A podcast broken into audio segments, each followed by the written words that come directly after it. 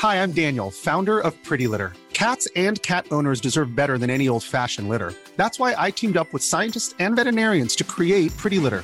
Its innovative crystal formula has superior odor control and weighs up to 80% less than clay litter.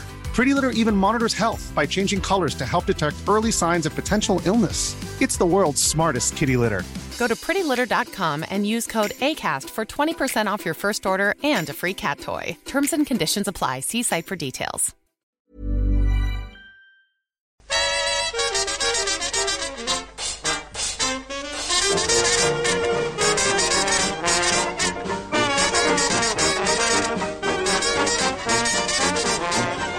Muy buenas, amigas y amigos. Bienvenidas, bienvenidos una semana más al podcast Reload, programa sobre videojuegos que hacemos desde anightgames.com.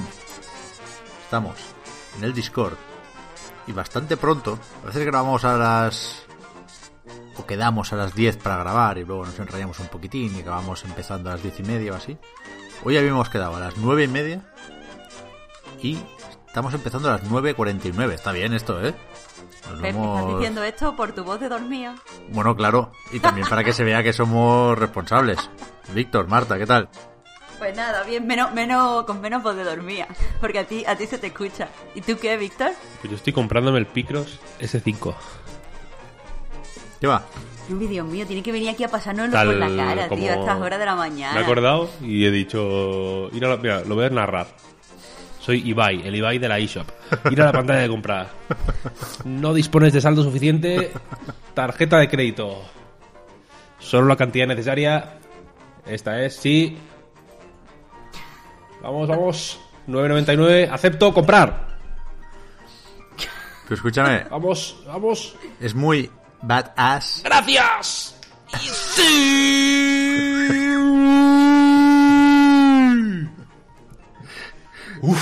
Esto, esto de comprar algo no rebajado en Black Friday es muy punky, ¿eh?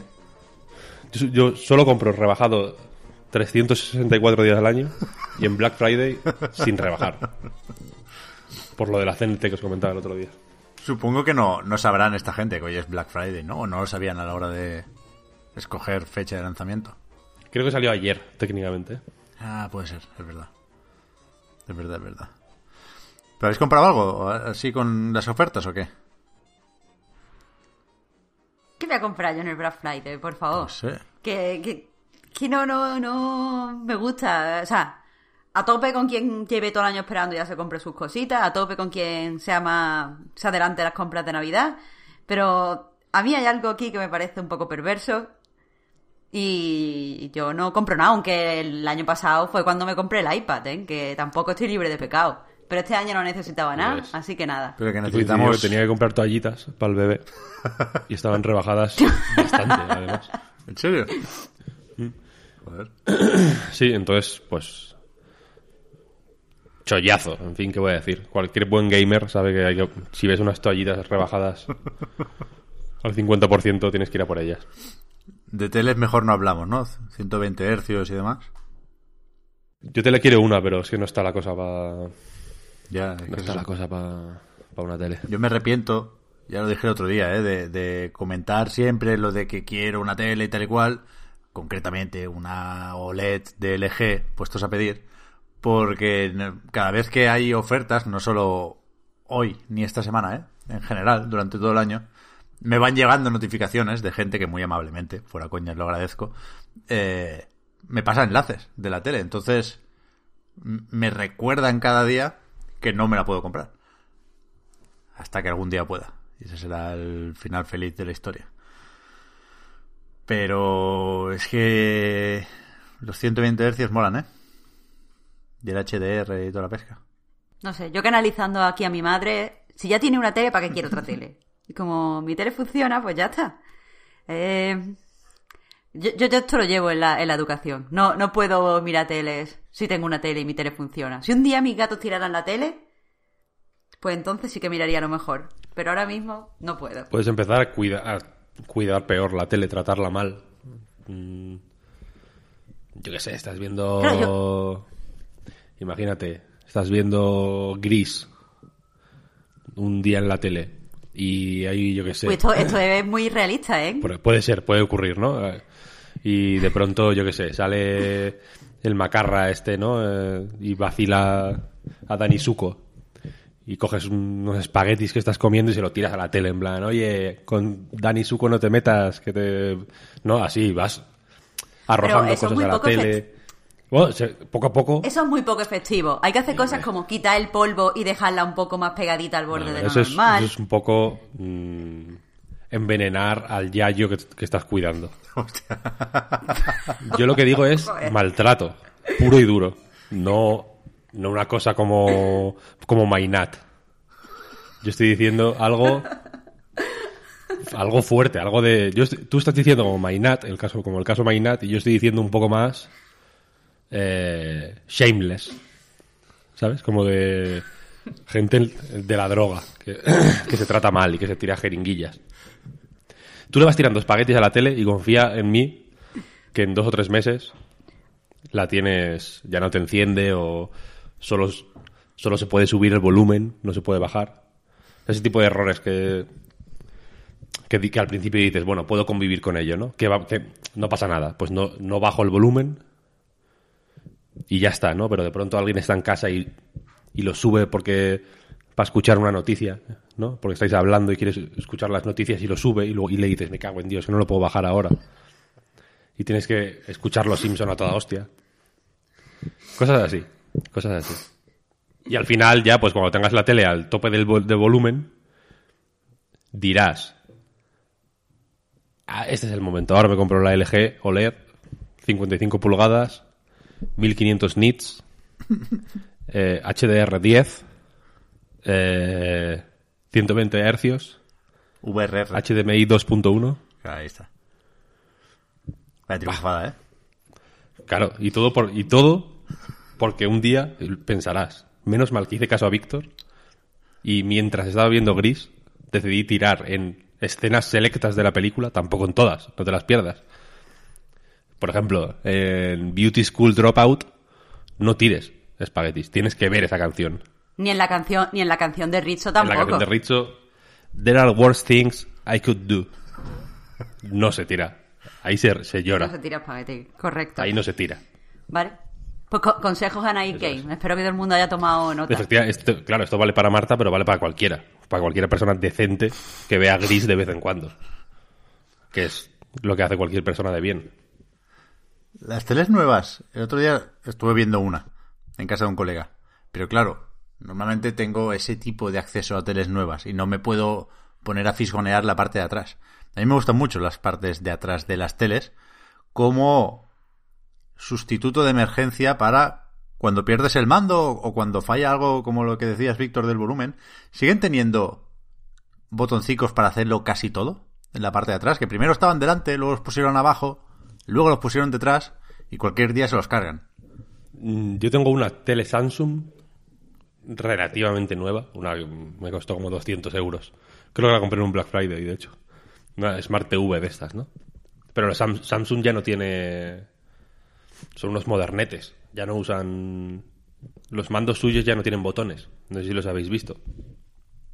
Son, tienen como, como una ruleta y no Sí. sé qué, como del iPod. Sí. Eh, pues esta, esta tele, como son unos modernos, tiene, tiene un botón nada más. Y entonces para manipularla, si no tienes el mando, como fue mi caso después de la mudanza, de hecho, eh, hay, que, hay que hacer como combinaciones, ¿sabes? Pulsas, mantienes pulsado, pulsas dos veces, tal. Como eh, sol- con solo un botón, digamos, se hace todo. Pero es un botón, botón. Es un botón de toda la vida, botón, botón. Hostia. Mi Samsung, que ya tiene sus años, eh, es Smart TV también, pero 1080 y, y de hace unos años, vaya. Tiene una especie de stick. Bueno, sí, como una seta, como un stick de los que conocemos bien, ¿eh? Con lo cual tiene funciones en cada dirección y se puede pulsar. Tiene el, el L3 también. Y con eso se puede hacer casi todo. Está bastante bien ese botón, que no... Por eso tengo miedo de que... Eh, sea el típico órgano que por no usarse se pierde. Eso no me gustaría. Pero bueno, todo lo demás. Yo sí. más que en tele, fíjate lo que voy a decir, recomiendo invertir en sonido. ¿Sí, tú ese, es crees? mi, es mi- ese es mi consejo. Ya está bien eso también. Tele, bueno, se puede vivir con 1080. Con casi cualquiera que tengáis se puede vivir. Pero sonido, me juego un dedo, el dedo meñique del pie, como como el dedo que le cortan a Bunny en el Gran Lebowski. No, voy, a, voy a estar haciendo referencias a, a películas todo el rato hoy. Y que luego resulta que es de una de la compañera del nihilista. Eh, me juego ese dedo a que mucha gente está jugando con un sonido de mierda. Como era mi caso. Y cuando. Con una inversión mínima, algo barato, de andar por casa, la diferencia es abismal, pero abismal, ¿eh? Recomendado. Fuck TVs. Y, aprovecho para decir que el otro día hablamos mal del audio 3D y ofendimos a no mucha gente, la verdad, porque la gente, ya digo, juega con el sonido de la tele, que es una mierda, pero sí a, sí a un grupo reducido de sibaritas del sonido que, que consideran que el audio 3D es, lo mejor. Entonces, colectivamente hagamos el esfuerzo de, mm, de pensar más en el sonido de los juegos. Es verdad, ¿eh? Yo, el, el audio 3D, la verdad es que no, no me fijo mucho porque no, no tengo buen oído. Pero sí. ¿Quién lo dijo esto? Pollo Muerto, creo, en Twitter. Que hay que, hay que ir a ajustes, ¿eh? A ver qué pasa ahí. Porque para empezar, yo conectando los auriculares a la tele, tengo el audio 3D como bloqueado, como grisáceo, ¿no? En, en el menú de opciones. Pero si enchufo los auriculares al mando, entonces sí. Y sin haber notado mucho aquello de las flechas pasando cerca de tu cabeza y tal y cual, sí que hay un ajuste para el audio 3D que, que te dice que escojas a qué altura quieres el audio, ¿no? Supongo que es aquello de la forma de la oreja y no sé qué hostias que dijo Cerny en su momento. Y, y hay cinco perfiles y, y se nota la diferencia. O sea, no, tengo muy claro ni el cómo ni el por qué, pero tú, tú notas cómo sube, baja el audio y, cómo te lo tienes que ajustar un poco. Así que es verdad que hay que pensar más en el sonido. Está bien eso. De todos modos, si queréis una tele, aprovecho para hacer un poquito de promoción también de anightgames.com. Hemos publicado una, una guía de compra del amigo Tonda, de Mr. T, con varios modelos y varios rangos de precio en función de las necesidades y las posibilidades de cada uno, que está chula. También hemos publicado un monográfico de Death Stranding. ¿En el momento de publicar esto estará completo? Sí, de hecho sí. Así que tenéis... Claro, hoy, a- o sea, hoy viernes a las 5 sale el quinto, o sea, la quinta y última pieza Ahí está. y, y terminamos con el jueguito de Kojima. Está spoiler casi, está casi todo lo que le debíamos al Hideo, no todo. Pero... Pero eso me ha servido para jugar a Death Stranding estos días y... y no sé si lo sabéis, pero es la hostia, ¿eh? En re- en realidad, al final... No quiero, no quiero entrar en Al- eso. Ya, ya hemos hecho esto Al para final cerrar. sí. para al cerrar. final sí. Hoy de verdad, ¿eh? No, no, me ha gustado mucho reencontrarme con Death Stranding, fuera coñas. Es un juego valioso y no, no quiero, mucha gente lo ha hecho ¿eh? estos días, no quiero pegarlo a la pandemia, no quiero decir que Kojima nos avisara ni nos hablara del- desde el futuro ni hostias, ¿eh? es, el, mismo juego que hace un año, lo que pasa es que estamos más pochos, pero... Hostia, yo creo que sí es uno de esos juegos que hay que jugar sí o sí antes de pasar página y cambiar de generación, ¿eh? O jugarlo en la nueva generación, o jugarlo en PC, o, o aprovechando para pescarlo cuando se cambia uno la tele porque se ve de pelotas. Pero cuidado con Death Stranding, ¿eh? Poca broma. Muy fácil, jiji jaja, con el Hideo, con, con los likes del Hartman, con el- la, la broma de Mario y Princess Beach y, y las muchas tonterías, en mi opinión demasiadas, ¿eh? Que tiene el juego, pero delante o detrás de todo esto hay un juego serio. Ojo. Esto, esto es promoción del spoiler, Bueno. Exclusivo para patrons. you, know, you know what I mean. Eso, escuchadlo, escuchadlo, que nos quedó modestia aparte muy interesante. Hay otra cosa, no, pero ideas sortamos. Eso, eh, eh, el spoiler son dos horas de chorretón de ideas. Así que, a, a disfrutar. Pero ya, ya vamos a dejar de hablar de Death Stranding, anda. Ya, esto... En Anite Game queda el tema cerrado. Ahora nos abrimos a otras cosas. Espero que no sean tele, pero si tienen que ser tele, lo prefiero a Death Stranding. No, podemos hablar de los cacharros, que ya lo dije el otro día, ¿eh? que me cuesta poco estirar la conversación sobre estrenar la nueva generación, porque es algo que sucede cada X años y se tiene que permitir. Pero ahora hay que hablar, entiendo, lo que más ha salido esta semana es lo de los fallitos. ¿Os, os funciona todo bien o qué? ¿Qué- ¿Cómo es esto? El white coil, coil noise, el, zumbidito esto, la gente está paranoica con los ruiditos, cada vez, dice el Puy, le hace más ruido la Play, eh, se ha descubierto que hay varios tipos de ventiladores, no sé, a mí me va todo más o menos bien con sus cuelgues que entiendo que son normales porque están trasteando con los firmwares y ya esperaremos. El USB frontal me carga el mando. Yo estoy cómodo o, tranquilo, un poco asustadete, más que hace una semana, pero de momento ahí sigue.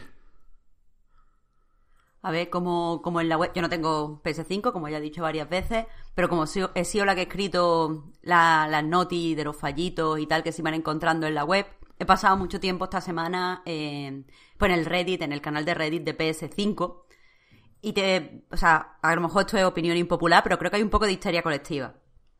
Eh, porque yo ya, o sea, la gente compartía sus vídeos. ¿Vosotros creéis que esto es que el ventilador está obstruido? Porque el sonido que al parecer mucha gente detectaba del ventilador a veces era porque se obstruía con una especie de etiqueta que aguanta unos cables que se suelta muy fácilmente.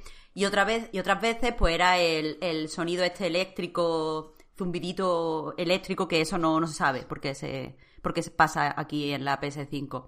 Y la gente a veces subía su, su vídeo como para que le contaran los demás, le respondieran qué hacer o cómo se solucionaba porque no sabían abrirlo.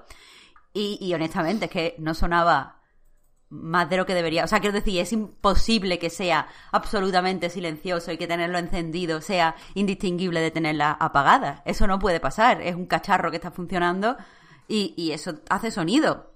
O sea, quiero decir, eh, creo, creo que la gente está un poco exagerando eh, todos los problemas. Igual que el drama de que esté un poco desalineada en el, desalineado el mando, eh, las letras de Sony. No se acaba el mundo porque esté. ¿Cuánto era? Un ¿Un milímetro, un milímetro o dos milímetros? No me- Es que me parece que es un poco de No cogerse me con molesta ni a mí eso. A mí lo que, lo que más me afecta, y ya ves tú, ¿eh? Pues es grave, ¿eh? ¿Qué dices, loco? Ay, Víctor, por favor. Que no, que no afecta. No Víctor, afecta, no respires así. No se nota. no afecta, pero tampoco está bien. O sea, yo lo estoy mirando ahora. ¿No, no- no está como inclinado hacia arriba un poco el logo de Sony? ¿No, hace- no hace pendiente? En algunas. En algunos sí, en otros no. Que ya te digo, en Reddit se está debatiendo todo. Todo. O sea, incluso gente haciendo pruebas de si le quitan los, los alerones o la... Sí, las placas dicen que hay que quitarlas. sé. Sí, dice que si lo quitan va mucho mejor y no hace ruido. Se te va a llenar la consola de polvo, también te lo digo. Pero... Pero no sé, Bueno, se está exagerando un montón. no, no me puedo reír porque en su momento estuve un- unos meses, qué coño, ¿eh? Con la PlayStation 4 sin tapa. ¿Sabéis? La parte esa más ¿Y no se te puso pérdida de polvo? Eh, La iba limpiando, que esa es otra. En, en teoría, la Play 5 tiene colectores de polvo. No sé cada cuánto hay que limpiarla. Esto es como cuando discuto con mi suegra, que dice que limpie el lavabo cada día. Y yo le digo, lo siento, pero yo por el domingo y, y ya está. Con una vez a la semana, si me das con un poco de cuidado, el lavabo te aguanta, no me fastidies. Pero no, ella dice que cada día. Entonces, la Play, ¿cada cuándo hay que pasarle el aspirador a los colectores de polvo? Una vez al mes, ¿no? Yo todavía, todavía no he empezado. Ni Pero idea. sabéis que tiene los agujeritos eso, debajo del ventilador. Eso cuando la desmontó el colega de Sony dijo que eran colectores de polvo. Habrá que echarles un ojo. Puedes. Es es cierto que me suena, pero vamos, que no, no he visto nada de que la gente esté discutiendo eso y tal.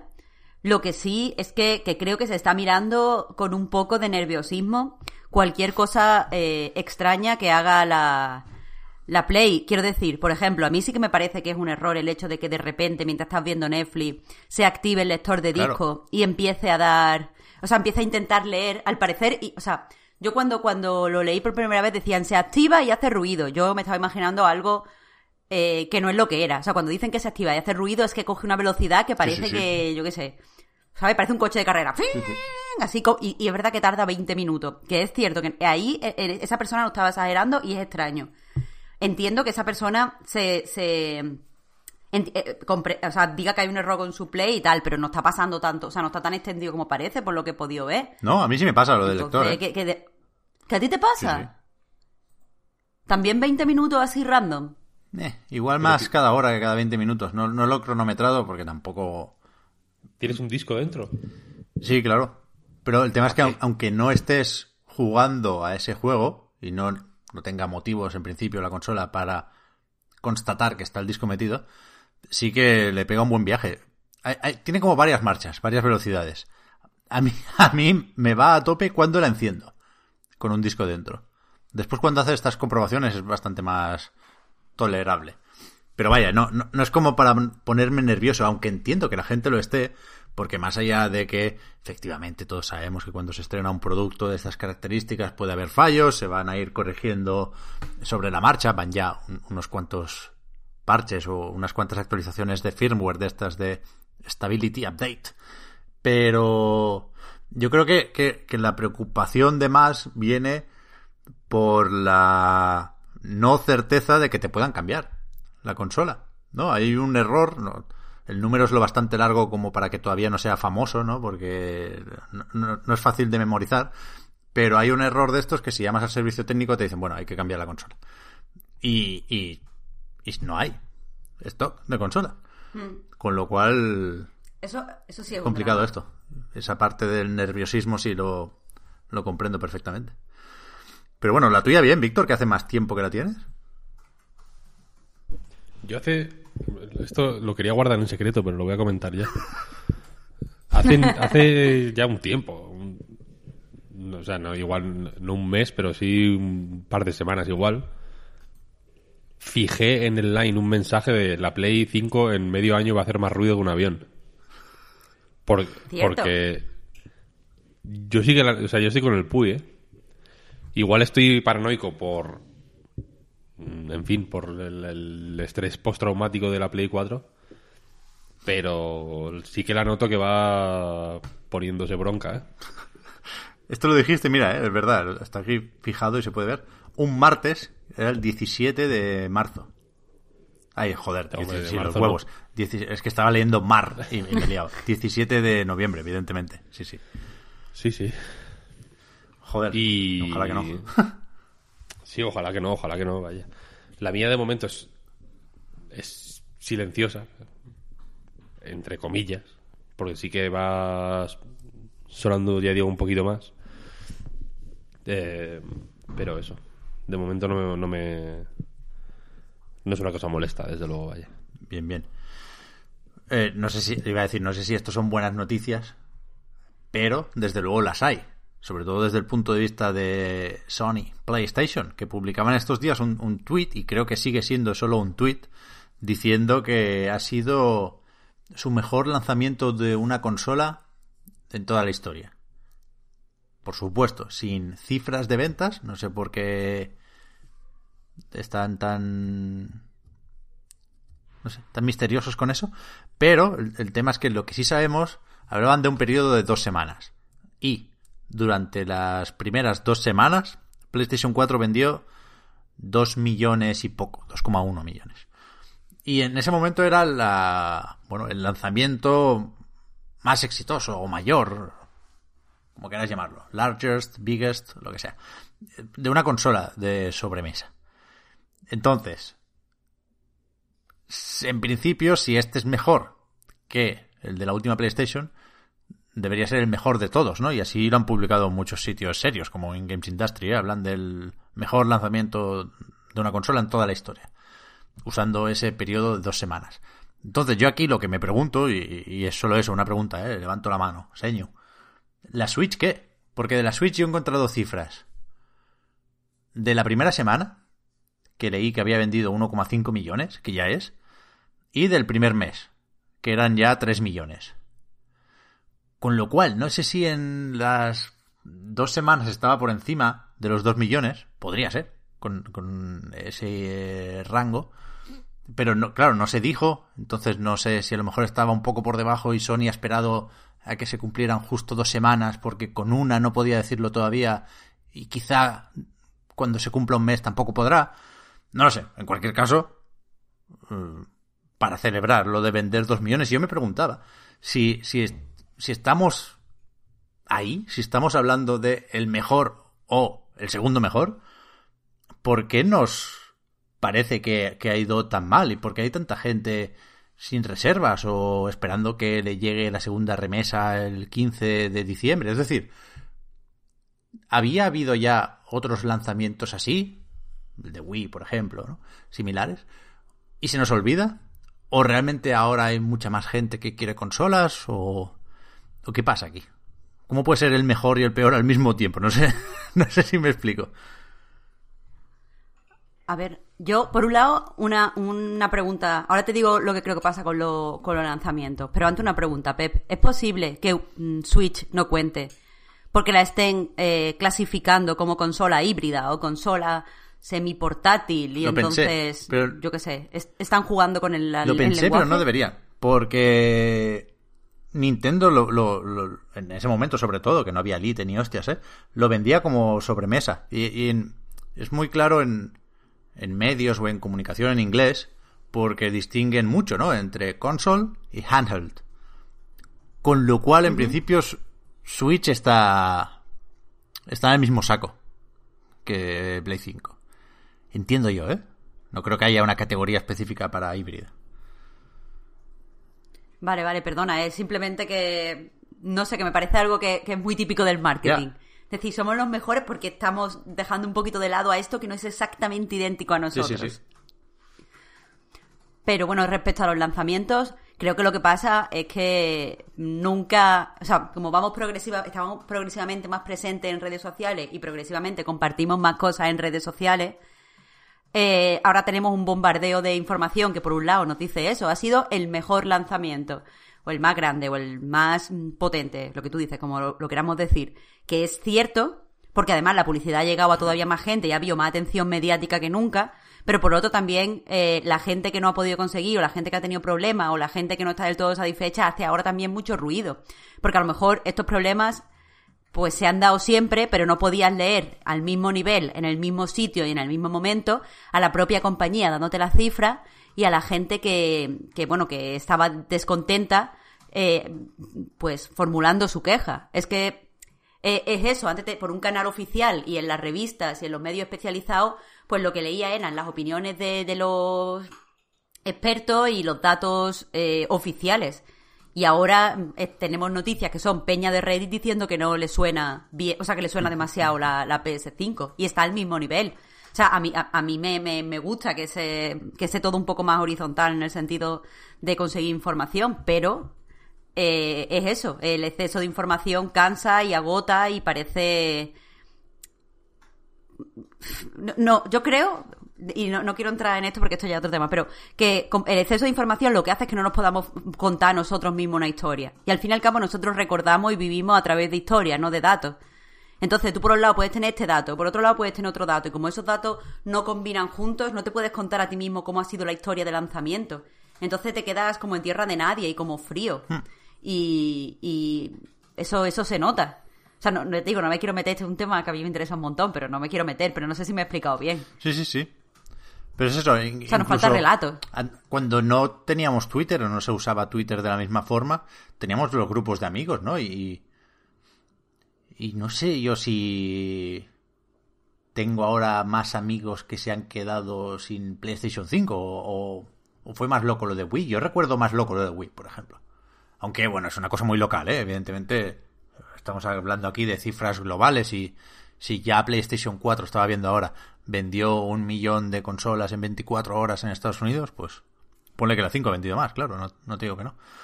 Pero Pero a lo mejor, Pep, a nivel de amigos, una cosa que puede pasar es que, eh, aparte de lo que dices de que es muy local, es que muchas veces la decepción es mayor si no has participado Ya. en la fiesta. Quiero decir, Si, el- si tus amigos lo que ha pasado es que han ido eh, a, a reservarla a la web o a la tienda y en la tienda le han dicho, mira, no, no aceptamos más reservas o ya se han agotado o lo que sea, eso es una desilusión mayor de si a lo mejor el día de lanzamiento pues ibais todos juntos y os poníais en una cola y el que la tenía pues se la enseñaba a los demás, ¿sabes? Había un de este de compartir que puede hacer que la decepción no sea me han dejado totalmente fuera de- del inicio de esta generación a, bueno, yo no la tengo, pero hoy lo bien que me lo he pasado con los colegas y hemos ido allí y he visto la fiesta o el, el ambiente Claro, claro, de claro. Si salida. el estudio lo hago yo, Este año todo es el mejor lanzamiento es el de Dreamcast, vaya, ya te lo digo yo. ya te lo digo ahora. Nos fuimos unos cuantos para allá. ya está.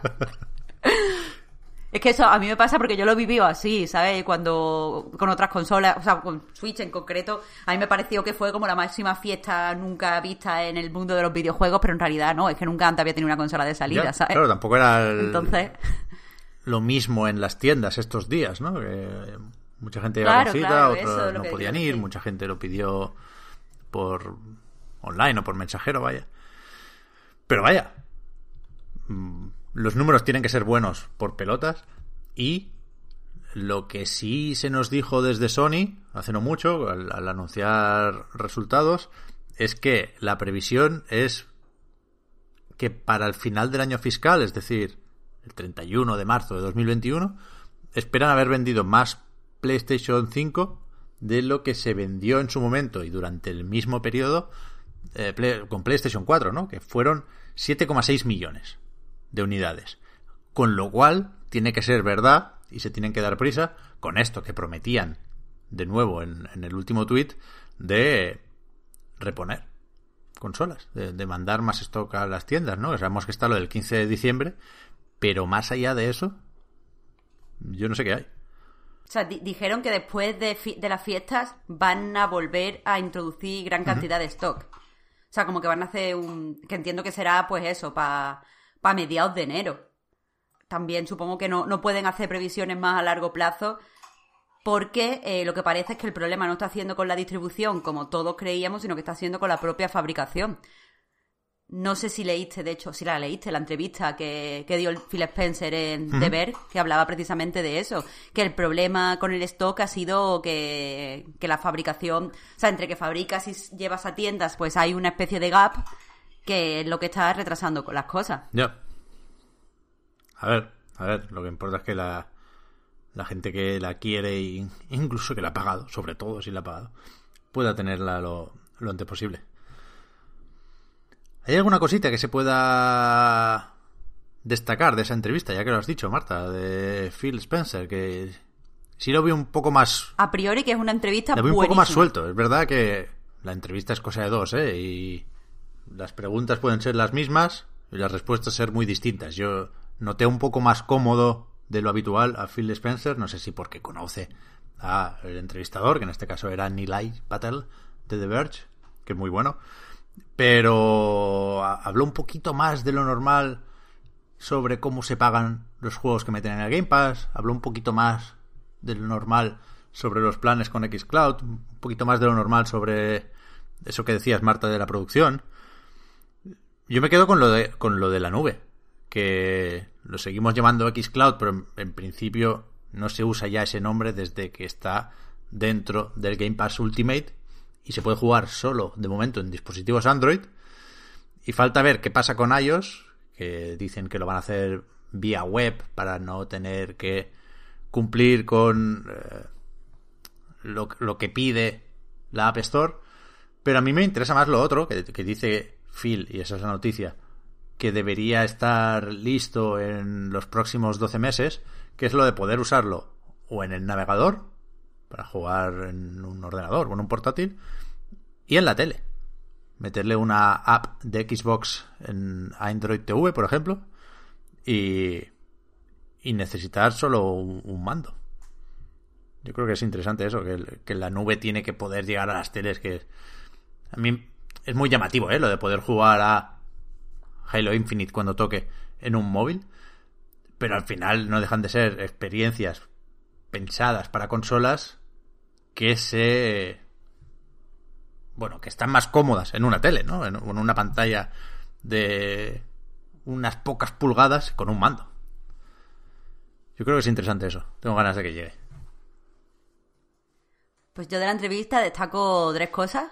La primera, y esto es ya personal, que me gusta humanizar a la peña que se deja eh, dentro de la grandes empresa de videojuegos y me mola que Phil Spencer abre un poco de su carrera y de que, que su mujer le diga que no, no puede hacer otra cosa que no sea lleva Xbox porque no, no sería feliz, no sé. Son chorradas, pero me gusta que, que poco a poco se, está, se esté introduciendo la entrevista un poco más personal, aunque se den datos interesantes de negocio en, en los videojuegos. A mí me, me, gusta que se humanice el Phil Spencer, no sé, no sé por qué. Por otro lado, no, supongo Phil, que... Tu vida es Xbox. No lo dejes, por favor. Mientras acaricia su terso pecho. Víctor, no estropees las cosas. ¿Lo he estropeado Joder. o lo he mejorado? No, no, Víctor, lo has estropeado. Ahí no hay duda ah, vale. que lo has estropeado. Vale, vale. Perdón, perdón. No sé, pero, pero de verdad que, que creo que mm, está guay que nos demos cuenta que, que, son personas. Cuando yo veo que entrevistan a gente que tiene editoriales o que hace películas, siempre se les pregunta por temas mm, para entenderlos como personas y creo que eso debería llegar a videojuegos porque hacen un marco interesante para entender su trabajo y su estrategia eh, en otros términos. A mí personalmente me gusta, no en los términos de Víctor, pero en general me gusta. Eh, pero respecto al resto de demás el resto de cosas que destaco, está eh, que me gusta que admita que que bueno, que lo de Halo pues ha sido una decepción para tanto para los jugadores como, como para ellos y que lo digas claramente. Pero me gusta también que lo hagas sin ningún tipo de, de dramatismo. Vale, esto eh, ha sido un fallo y ha salido mal y ha sido un fracaso, pero bueno, al final el resultado no puede ser otro que un juego mejor que se ha hecho sin abusar de lo él dice sin, bueno. sin perjudicar la vida de los, de los desarrolladores, Eso que además llegará cuando más gente acceda a la consola. Eso creo que no nos lo va a contar Phil Spencer, ¿eh? Que igual hay que preguntarle al Jason Schreier, que creo que tiene medio artículo escrito ya. sobre- Irá por, por capítulos, ¿no? De Ya. 2010 y... ¿qué? 16, 17 a 2020 y a lo mejor cambia la cosa a partir de 2020, ¿eh? Ojalá. Pero... Bueno, cada vez que se marcha alguien del equipo, él deja caer que sabe cosas sobre el Mm. desarrollo de Halo Infinite y que supongo que en algún momento veremos en Bloomberg. Claro, por eso matizo. ¿Sabes? Matizo que lo que dice es que con un poco más de calidad de vida para los desarrolladores. Pero me, me gusta que diga que ha sido una cagada. Y lo último, yo creo que es lo más interesante, el que diga que lo, se negocia, o sea, que se que especifique a qué se refiere cuando dice, como ha dicho otras veces, que cada juego que entra eh, o se pone a disposición de los jugadores en Game Pass se negocia eh, de forma específica con los creadores.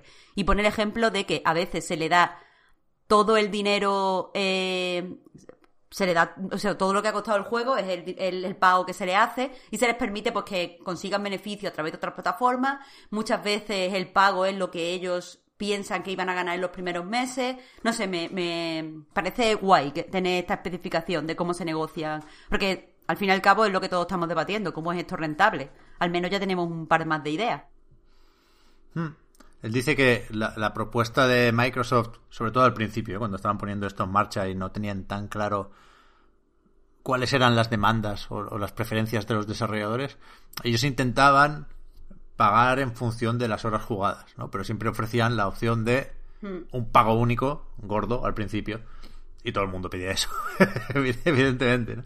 Que seguramente es lo más útil para los estudios pequeños, sobre todo, ¿no? Que si es verdad que podrías ganar más, sí, lo petas, pero tiene que sonar la flauta. Y no está la cosa ahora como para hacer. ¿No? Eh, Para tomar decisiones arriesgadas. Pero sí, sí, eso. No- nada súper nuevo, nada que no nos imagináramos. Pero ya digo, yo es que leo muchas entrevistas con Phil Spencer, joder. Y casi todas son iguales y esta era un poquito distinta. Tampoco mucho, ¿eh? No dijo lo de los 2.000 millones de jugadores, creo pero sí pasó muy cerca de ahí. Dijo que hay más móviles que consolas y, y tal y cual. Pero bien, bien, me, me- me la leí primero y me la escuché después porque es un podcast y, y me pareció una entrevista interesante. Tu serie X, a todo eso, Marta, funciona bien, ¿no? Aquí no, No hay ni ruidos ni Sí, sí. gaitas. Absolutamente nada. Tuve un día un problema con el Quick Resume, que no podía retomar uno de los juegos, como que. No sé, no me, no me permitía eh, pulsar y acceder al juego, volver rápidamente al juego, pero no me ha vuelto a pasar, no perdí nada. Eh, y más allá de eso, todo perfecto. Pero esto sí que se ha comentado, ha estado más o menos roto el Quick Resume, ¿no? Es- Víctor, tú lo, lo dijiste en su momento y... Había un, había un bug. Claro, creo que incluso comentaron. eh, va cambiando eh, en función de los parches y los días que pasan, los juegos compatibles o no con el Quick Resume o el momento en que le da por, por no ir.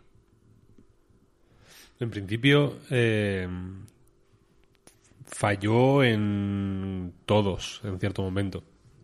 Sí. Al prin- o sea, yo cuando recibí la consola funcionaba, para que os hagáis una idea, en Gears Tactics, en Crackdown, en, en Skate en Skate 3 me parece que también funcionaba, pero en el resto no.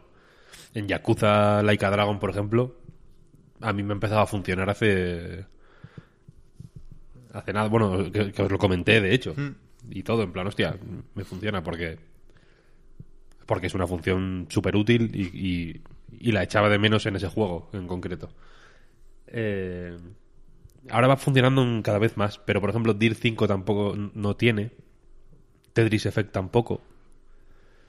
Mm, Watch Dogs tampoco. Así por. Estoy pensando en los que he jugado recientemente. Que más o menos son esos en realidad, porque he estado más con el Demon Souls. Pero sí, eh, yo estoy encantado con la Xbox, la verdad. Os lo, os lo confieso. Me funciona como un tiro. Estoy gozando. Mm, bueno, es que estoy con el Yakuza que me está encantando, entonces igual decanta la balanza hacia ese lado, ¿no? Eh, jugadlo, por cierto, es increíble el puto Yakuza. Pero estoy jugando también al Black, por ejemplo, que nos reímos mucho porque lo enseñaron en en la en el creo, no, no fue un directo, no creo que fue un vídeo que publicaron eh, así un día más o menos random, ¿no? Cuando cuando sí. presentaron el Quick Resume, creo, de hecho. Eso es, y los tiempos de carga, sí. Sí, y que salía el Black y el Skate 3 y no sé qué. Y estoy jugando al Black precisamente. El otro día, aprovechando lo del EA Play, me lo bajé y tal. Juegazo también, por cierto. Jugadlo. Increíble. Y, joder. Estoy encantado. Esa sí que no suena ni, ni, ni que la mates, ¿eh? Me cago, me cago en 10. Y como, como Xboxer militante, Víctor, incluso radical y violento a veces. Sí, sí. Phil Spencer dijo que no le gusta eso, ¿eh? Que la guerra de consolas no le va. Pero bueno, Le rompo la cabeza. tú eres uno de sus soldados. no. Te, te tenemos, tenemos un, en, en clave, por así decirlo. Eh, En público decimos que no, pero luego en privado. En privado es que sí. Pero te preocupa eso de que en algunas comparativas, digo Digital Foundry porque son las que miro yo, pero van saliendo cada vez más, ¿eh? Eh, ganen la- las versiones de PlayStation 5 y, es- y aquí pongo un asterisco gigante porque evidentemente depende mucho de cada juego. Eh, no sé, en Call of Duty Black Ops Cold War la cosa va un poquitín mejor en, Xbox, ¿eh? pero en Assassin's Creed Valhalla, y quizás es el que más se ha comentado, parece que eh, tiene una ligera ventaja y es muy pequeña y hay que irse a la parte superior de las tasas de frames, ¿eh? Pero lo digo porque yo consideré que era un, una chorrada. Quiero decir que más allá de las especificaciones sobre el papel, aquí todo el mundo ha ido apurado y aquí todo el mundo está empezando con las consolas y se está familiarizando con los dev kits, ¿eh? No quiero no creo que ni yo puedo ni nadie debería sacar conclusiones sobre esto, ¿no? Pero no sé si era en la misma entrevista en The Verge, no sé si era Phil Spencer siquiera, pero leí la noticia de que Microsoft había soltado la declaración de que está, estaban mirando qué, qué pasaba con esto, ¿no? Como que alguien le preguntó directamente por esas diferencias de rendimiento y dijo, "Host, estamos mirando nuestros, nuestros ingenieros y estamos hablando con nuestros socios desarrolladores para ver por qué va mejor la Play. En plan, no, yo qué sé, no, tienes que entrar en ese juego, ¿no? ¿Lo visteis eso? Mm, o sea, yo doy casi por supuesto, no por nada, sino porque. por. Pruebas empíricas, vaya.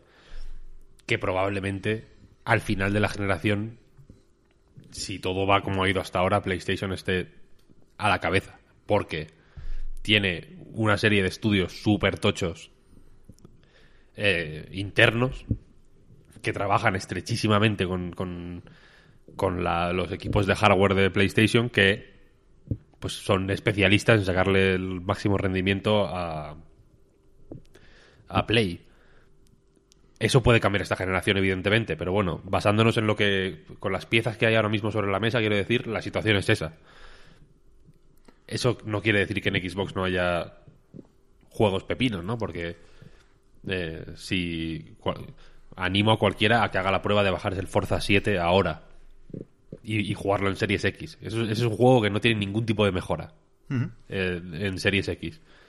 Y se ve mejor que cualquier juego de Series X, también os lo digo. Es una puta locura. Cuidado, cuidado. El, con, el, Forza con- 7 con el próximo Forza, lo mismo nos caemos de espaldas, ¿eh? y el Forza Horizon 4, que lo pongo siempre de ejemplo, pero es que es espectacular. En la One normal es, es un escándalo. Es un juego de, de- de locos. Es algo, eso es algo que no ocurre con Gears y demás, que Gears 5 en, en Series X es una, es una burrada también. Se ve que, que te caes de culo, ¿eh? Creo que fue el primer juego que jugué en Series X, de hecho, o de los primeros. Y, y flipé bastante. Eh, Halo Infinite no tiene pinta de ser eso. Por lo que hemos visto, ¿no?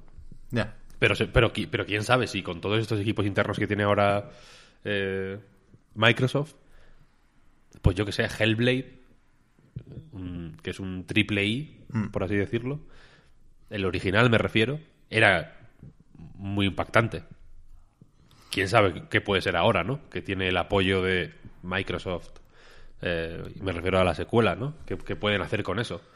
O qué puede hacer Rare, que no es un estudio que sea conocido por su potencia gráfica, por así decirlo. Joder, Sea of Thieves es bastante tocho, ¿eh? Se va a decir. Visualmente. Hasta que vimos el agua del Sea of Thieves. Y hasta que lo ves ahora en Series X. Sí, sí, yo lo juego también. que también ha pegado otro salto bestial. O sea que. Que ya digo, mm, no quiero poner la mano en el fuego por nadie, pero. Y, y- y- sé que es una. Es un poco de broma que. Y, se merece un poco la. la, la, la, la sorna, ¿eh? Microsoft. Que siempre sea en plan.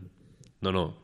Este E3 va a ser la hostia, este año va a ser increíble, este tal. Siempre es lo siguiente. Nunca, nu- nunca, nunca cuaja, por así decirlo, ¿no? Siempre nieva, pero nunca cuaja. Eh, pero, pero yo creo que nunca han tenido, digamos, la alineación que tienen ahora. Está claro, está claro. Bueno, no, no es que yo lo crea, es que es, es un hecho. quiero decir, sí. nunca han estado tan equipados como hasta ahora. que puede ser que Phil Spencer sea como yo, que un día piensa, joder, me apetecería hacer senderismo alguna vez. Y entonces vas al Decathlon y te compras calzoncillos térmicos y te compras unos eh, pantalones quechua con bolsillicos para meter las navajas y para meter unos pañuelos y para meter tiritas y te compras una chaqueta y te compras unos- unas botas Kalenji y te compras un piolet y te compras una mochila mm, que viene con una neverita incorporada para meter el bocadillo y te compras no sé qué y te compras no sé cuál y luego nunca y luego lo guardas en un armario y nunca vas a hacer senderismo No te das cuenta y te has gastado 7.500 millones de dólares. en- efecti- efectivamente. En trekking. Dices, me he gastado 7.500 millones y todo lo que tengo ahora es un montón de, de equipamiento que no estoy usando. Puede ser. Lo dudo, ¿eh? También os lo digo. Pero puede ser. Pero vaya que el... Que las comparativas son las que son. Quiero decir, ahí es, es difícil de... A mí me, sorprendió en la de Dir 5 en concreto. Yo no he jugado nunca en el modo rendimiento.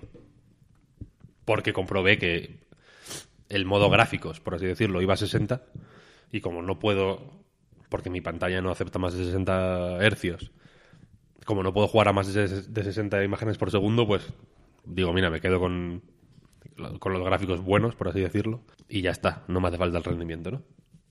Así que el- el- la- la- esa imagen tan impactante del DIR 5 yo no la he no la he notado. Quiero decir que en mi, en mi DIR 5 se ve más como la imagen de la derecha que de, de la izquierda, por así decirlo. Como le pasará a la mayoría, ¿eh? en realidad. Sí, sí, desde luego. Por eso decía yo que no hace falta dar explicaciones, ¿eh? Y, y ahora me arrepiento incluso de haber sacado el tema, porque pretendía justo lo contrario. Casi pierdo el hilo, por cierto, de la- del asunto. Déjame decir que esto me, me ha, me ha hecho gracia. Cuando has hablado del Hellblade como triple I, yo he pensado que si la secuela debería venderse como cuádruple I. Yo creo que es lo que toca, ¿no? Pero bueno, más allá de esta idea, que ahí la dejo, eh, yo creo que esto nos va a dejar cosas graciosas, como el parche de Assassin's Creed para hacer que vaya peor, o para que tú elijas que, que vaya peor, ¿no? En principio intentaba ir a 4K 60, la resolución era dinámica y no siempre llegaba, el frame rate pues también nadie se lo había pedido, pero era dinámico también, y se generaba un tearing ahí, sobre todo en la versión de serie X, que se intenta reducir o arreglar con esto, ¿no? Diciendo, bueno, si te molesta el tearing y, prefieres menos suavidad, pues te ponemos un, un- un modo quality y un modo performance ahora también, ¿no? Pero no, no creo que tenga más, quiero decir, están todos improvisando y haciendo lo que buenamente pueden y aunque es verdad y entiendo que a falta de famoso Halo Infinite y quizá algún juego más con Serie X, más allá del Game Pass y de la, retrocompatibilidad, la garantía tenía que ser los multiplataforma van a ir mejor, porque tenemos más teraflops, porque tenemos una CPU más rápida, etc, etc.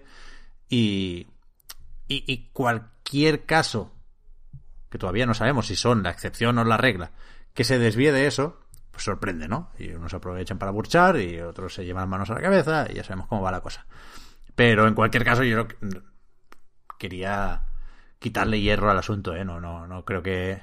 O sea, Digital Foundry tiene que hacer esto porque es su trabajo y es el momento de hacerlo, pero no creo que sirva de mucho todavía. Si prohibieran Digital Foundry, ¿seríamos más felices? No. Hay que tener, hay que tener toda la información a la disposición de uno y luego tomar. Esto es, esto es lo que dice Iker Jiménez. Bueno. Y ahora no tendrá razón Iker. Bueno, no, no, no. Yo solo de- yo dejo toda la información para que cada uno luego tome sus decisiones. Que yo soy, yo soy patron, tío. Yo me bajo los vídeos a 4K. Ah, pensé que decías de Iker Jiménez. Bueno, ojalá. Para que te pase las plantillas del PES con Maradona. Hostia. Para descanse. Hostia. No, no, no. Yo, yo Digital Foundry a tope. Lo consumo como, como un animal. Soy un poco adicto a Digital Foundry. Yo también, la verdad. Es que lo hace muy Yo bien. también. Sol- solo veo el, el cacho de, suelo ver solo el cacho de los frame rates. El resto me da igual. Pero pero no me pierdo ni uno, la verdad. A ver, el del, el del Assassin's Creed con parche. Eh, quería aprovechar para, ya que has sacado lo del DIR, Víctor, meternos en, el propio juego de Codemasters. Pero que- quería mencionar, sí, eso, que la actualidad estos días se mueve por los parches y los retrasitos. Se va a 2021 el DLC de Cuphead, por ejemplo, que ya no vendrá de aquí el retraso. Lo esperaremos tranquilos y con ganas. Eh, se va a 2021 también el Olilla, ese de Devolver que tiene una demo en Steam que creo que todo el mundo debería probar. Estaba anunciado para Switch y Steam. Ya sabéis que Devolver juega mucho a la hora de repartir sus juegos por plataformas, pero ahora con el retraso se suman ya de lanzamiento PlayStation 4 y Xbox One. Creo que puede estar muy bien este juego. El multijugador de Watch Dogs Legion se ha retrasado. Ni siquiera sabía yo que, que se le esperaba. Y después, en cuanto a parches y actualizaciones gratuitas, creo que hay que celebrar que casi todo el mundo se haya subido a, ese carro, al del Smart Delivery o similares. Tenemos tráiler ya y fecha, creo que era el 4 de diciembre, para la actualización de Rainbow Six Siege, que ya se había comentado, que es de esas que añaden 120 hercios y tal. Bien, un día tenemos que prestar atención a, la trayectoria de Rainbow Six, ¿eh? que lo ha hecho mucha gente, pero creo que nosotros no lo suficiente. Y después, para celebrar el décimo aniversario de sus Metro, ¿cómo era el primero? 2033, ¿no? 35 es la novela. Creo que sí. 2033. Eh, se ha anunciado el, parche para Play 5 y Xbox Serie X barra S que le mete ray tracing, que ya estaba en PC, que aquí no hay muchos charcos, pero sí que la iluminación global se ve que alegra un poco las escenas, ¿no? Sobre todo los contraluces, el cómo entra eh, a estancias cerradas la, luz. Está guay, yo lo tengo pendiente del Exodus, lo jugué solo un poco y, y celebro saber que puedo esperar para tener una versión consolera con trazado de rayos. Y, y creo que poco más, vaya. Creo que con estas aclaraciones que ya sabía y que no admiten mucha discusión o mucho debatito, podemos ir a lo que hemos estado jugando. He dicho lo del Dirt, Víctor, porque ha salido, ¿eh? pero si quieres empezar con otro, tú dirás. Eh, no, lo comentamos un poquito, si queréis. Eh, tampoco tengo mucho que... Es un, es un juego del que no quiero hablar más de la cuenta porque creo que no lo necesita, no que no lo merezca, al revés. Pues es un juego... Es, uno de los que más me, han sorprendido de los últimos meses, la verdad. Porque no esperaba mucho, error por mi parte. Eh, no esperaba mucho, sobre todo por, por la estética y el rollo festival y... Es, eh, en eso sí que es como yo esperaba, en realidad, vaya, y, no es algo que me agrada. Pero por lo demás, es un juego de. es un arcade de carreras mm, súper directo, muy. muy fresco, precisamente por lo simple y por lo. casi. anacrónico que parece a veces, vaya, porque. Eh, acostumbrado a a, estos nuevos formatos de juego de carreras arcade tipo Forza Horizon, ¿no? Que merecidamente quizás ha ganado el puesto ahora de, máximo representante de, en, lo suyo. Eh, pues por ese tipo de fórmulas de mundo abierto, de, de, búsqueda de coleccionables, de... En fin, de hacer una serie de cosas que no solían hacer los arcades de carreras ver algo como Dirt 5, que es mm, una lista de, eventos, por así decirlo, ¿no? En distintas localizaciones. Hay 10 países del mundo, eh, cada uno con sus X eh, circuitos, y tienes que eh, quedar tan bien como puedas. Hay tres objetivos secundarios que, que tienen que ver con la habilidad en la conducción, en plan, estate tanto tiempo en primer lugar, derrapa tantas veces, estate tantos segundos en el aire, etcétera, etcétera. Y ya, en realidad, hay, tiene X detallitos que, lo, que le dan un poco de variedad y que lo hacen un poco más complejo que eso. Pero básicamente el juego es eso, es mm, carreras una detrás de otra y punto pelota. Y, y, encontrarse con algo tan sencillo, ya digo, en 2020 es Ah, o al menos para mí ha sido refrescante, ¿no? Em, por entrar un poco más en detalle, Dirt 5 es el, el primer juego como tal de lo que ahora se llama Codemasters Cheshire, que antes era Codemasters Evo, que fueron que con, esto no, lo estoy diciendo un poco de memoria, así que igual me estoy equivocando, pero como Codemasters Evo hicieron On Rush y On Rush fue su primer juego después de que Codemasters rescatara al equipo, entre comillas, lo de rescatara, al equipo de Evolution Studios, que son los de Drive Club y los de Motorstorm, que Sony chapó el estudio después de que Drive Club no fuera tan bien como esperaban. No me queda muy claro cómo fue esa historia tampoco, pero bueno, más o menos fue así la evolución, ¿no? Eh, y como Codemasters Cheshire han hecho Dirt 5, que es eh, la, el décimo juego de la serie de lo que algún día fue Colin McRae Rally. No, ha- dado vueltas, ¿no? Esa serie por, todos los lados. Eh, pero ahora con Codemasters en mejor forma que nunca, la verdad, porque están bastante sembrados, eh, han optado por especializarse en, digamos, por encerrar en, en juegos muy específicos cada vertiente de, de, de lo suyo, que, al final son las, los coches, las carreras de coches, la simulación de conducción, si queréis decirlo así, y con Dirt Rally, que salió el año pasado el 2. Muy buen juego, por cierto. Encargado así un poco de la, de la simulación más, más pura. Dirt 5 básicamente mm, desecha cualquier eh, atisbo de, de- ni, intención de, de simular nada y se entrega eh, al arcade más espectacular y más de, de rapes locos y de mm, paisajes espectaculares y de coches que se intercambian pintura, como, se, como de- decimos los entendidos. Em, y lo hace, pues, de una, ya digo, de la forma más directa y simple que os podéis imaginar. Eh, vas terminando carreras, cada carrera que terminas te permite elegir entre otras dos. Vas consiguiendo medallas, ta, ta, ta, ta, ta.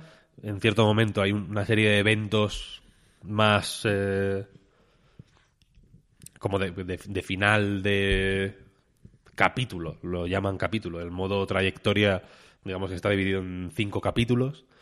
Cada uno está coronado, por así decirlo, por un evento un poco especial.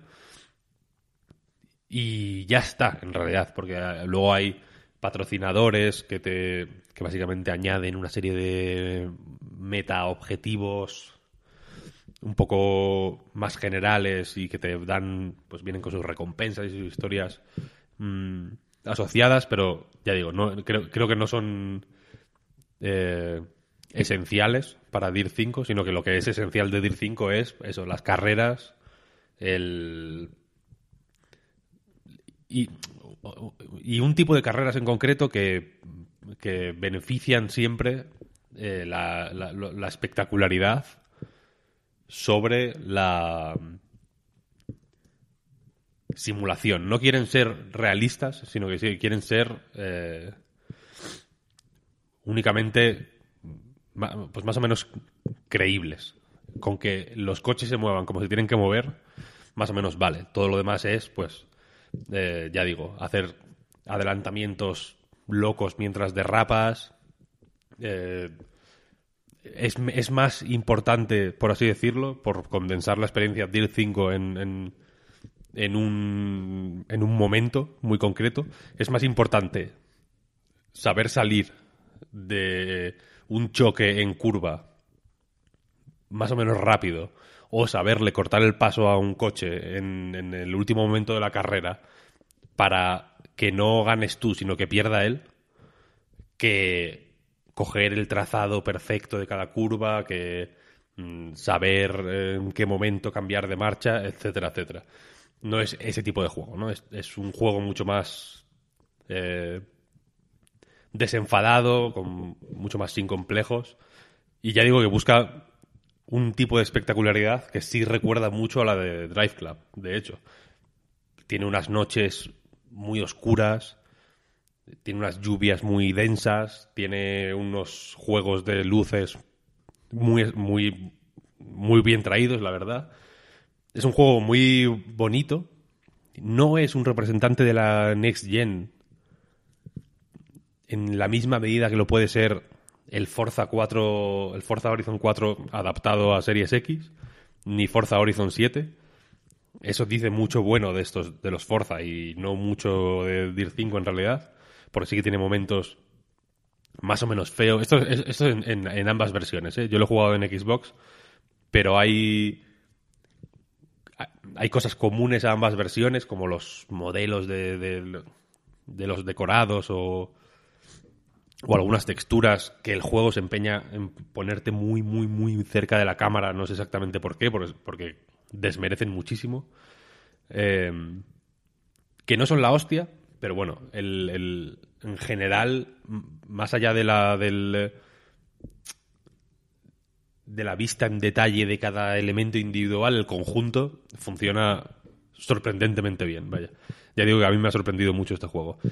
Y luego, aparte de las carreras, eh, pues eso, más eh, frenéticas y, y espectaculares y vistosas, hay otra serie de pruebas, como las gincanas, que creo recordar que en DIR 4 no estaban, pero en DIR 3 seguro que sí. Y que básicamente son... eh, uy, perdón.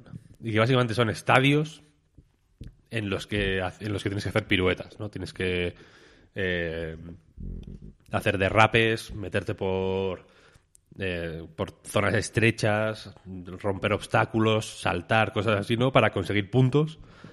Eh, estas gincanas son medio la justificación para meter también un editor de niveles que eh, está ahí. No, no es no tiene tanta presencia como en Trackmania, por ejemplo, pero creo que va un poco por ahí, en realidad. Eh, en el sentido de que no es central para la experiencia de Dirt, porque está limitado a hacer estadios, básicamente. No puedes hacer, eh, pues, circuitos mm, en, la selva o en China o en Grecia o en Italia, sino que tienes que limitarte a, hacer estadios que, pues por su propia naturaleza, siempre te van a tirar un poco por la gincana. Eh, pero que está ahí y funciona sorprendentemente bien. No es una tontería de última hora, sino que es una eh, forma de jugar bastante bien pensada. Y luego también hay otra serie de eventos eh, más o menos únicos, como unas carreras off-road con, con coches con la tracción súper suelta, en las que no hay un circuito, no compites, quiero decir, contra otros coches, ni hay un circuito con un trazado muy claro, sino que tienes que ir buscando el siguiente checkpoint. Eh, y básicamente, más que, cuando digo buscar, más que explorar un mapa o desentrañar cuál es la- el trazado correcto, por así decirlo, es más bien intentar no escoñarte eh, cayéndote por barrancos porque es, porque es lo que son esos circuitos al final, ¿no? Es conducir con, con cuidadico, pero tan rápido como puedas, al final. Y. Y ya está. Básicamente es eso, Dirt. Y es un, es un juego tan sencillote y. Ya digo, y básico, si quieres. Es que no, no lo digo como algo malo, lo digo como. Como algo calificativo, puramente, vaya. Eh, es tan simple como, como suena y tan bonito, por eso, vaya. A mí me ha gustado por, precisamente por, por simple. Eh, sí he hecho en falta, como decía, de los Forza.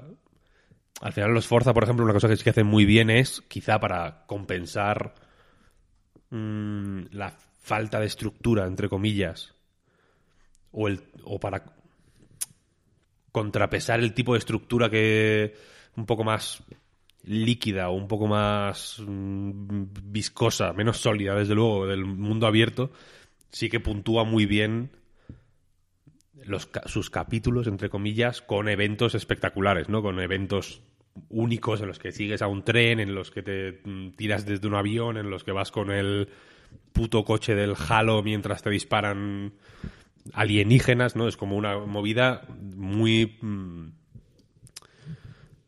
tiene, tiene momentos muy trabajados en ese sentido, muy cinemáticos, muy scriptados, muy... Más que scriptados, que, que en, lo- en los que te sientes parte de una coreografía, ¿no? Y que, sientes que estás participando con tu coche en, en, un espectáculo ma- mucho más grande. Y yo creo que, que a estos a este tipo de arcades le va muy bien esa movida. Sí. Sí, sí. En Dir 5 no hay nada tan así. Los eventos grandes, por así decirlo, pues sinceramente parecen pequeñitos en comparación con otros juegos. No me gusta comparar churras con merinas, pero es que de verdad que se, que se echan, se echan falta. Creo que, que la, la influencia de Forza Horizon, si no si no más intensa en este tipo de detalles sí que se, se nota. Y, y, es algo que me pasó con Drive Club también. En Drive Club me faltaba por todos los lados un poco de, de, de chicha, un poco de ceremonia en general.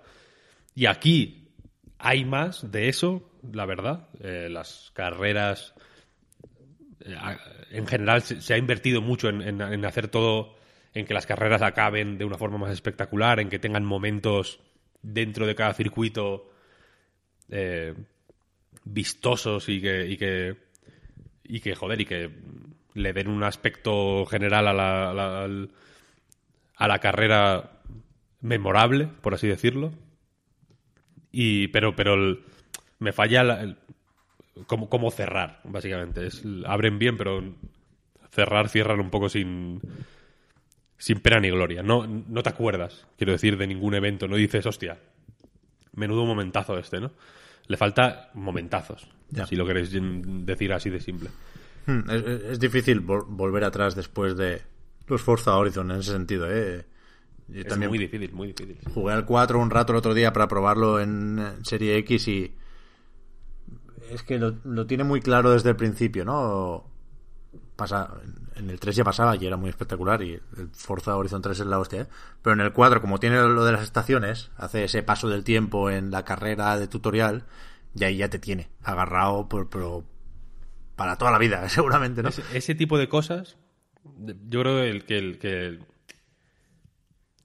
mala suerte porque joder, no, no se hacen fácil y no las puede hacer cualquiera, pero es que mmm, si, si, algo entendió Forza Horizon 4 es que para convencerte de que la, las, carreras de, de, coches al final son algo que, que merece la pena ver y que, y que, y que puede competir o que puede mirar a los ojos a, a, a cualquier otro género que sí que tiene más facilidades para crear escenas que, que recuerdes y que se te queden en la memoria es hacer ese tipo de cosas. Porque efectivamente la intro de Forza Horizon 4 es tan memorable como, como cualquier escena de, del, del, puto Halo o de, o de o del Last of Us. ¿Sabes lo que quiero decir? Es, es una cosa que, que, que, te acuerdas de ello. Cuando lo, cuando lo juegas, se te queda ahí ya contigo. Y, y a Dirt 5 quizá le falta eso. Tiene en carreras concretas momentos en los que dices, joder, qué guapo, ¿no? Y, y que te acuerdas pero, pero le faltan este, eh, le faltan un tipo de escenas que puedas narrar a alguien. ¿Sabes lo que quiero decir? Que digas, hostia, pues en esta carrera hice esto y subes por aquí y luego te tiras por allá y es acojonante. Aquí son, bueno, carreras. Ninguna es más mala que esto, por así decirlo. Todas llegan a este nivel, pero le falta alguna que, que, que suba, ¿no? Que le falta fluctuar, le falta un Sé que va a quedar un poco de aquella forma, pero le falta una narrativa, en realidad. Porque al final, si todas las notas, o, o, o le falta melodía, si quieres decirlo de esta forma, ¿no? Si todas las notas son la misma, aunque esté tocada perfecta, al final va a sonar igual, ¿no? Forza Horizon 4 lo que hace es, joder, mm, que, que sea aquello una montaña rusa, el, el símil Petecander de la montaña rusa le va de puta madre, porque efectivamente en Forza 4, joder, te deja sin aliento a veces. Yo hay, un, hay una carrera de Forza Horizon 4 que recuerdo toda la puta vida, que me impactó mil, eh, que empieza con la eh, con la radio esta de música clásica del Forza, ¿no? Otra cosa que Dir 5 no tiene, por ejemplo, ¿no? Tiene música pues musiqueta guapa, pero ya está, ¿no? Le, falta también hay un poco de intención. Eh, entonces, es una carrera que, que es subir a lo alto de una montaña, de un, de, un monte, ¿no? Y luego bajar. Entonces, evidentemente, cuando subes, subes más lento, es una subida pues escarpada, con mucha curva, tienes que ir lento. Eh, típica subida en la que los coches van lentos y subes frenando mucho para coger las curvas más o menos cerradas, subes en, segunda y primera casi todo el rato, tal y cual. Y la cosa es que en la radio suena la canción esta del Rey de la Montaña. Esta que es...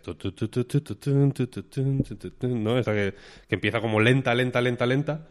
Y que cuando... Y, no sé si eso fue en mi caso, que fue auténtica magia, o si está realmente pensado para que sea así cuando la canción explota, ¿no? Que, que, que, el ritmo es mucho más rápido y que, suena mucho más alto y que es mucho más espectacular, empezaba la bajada.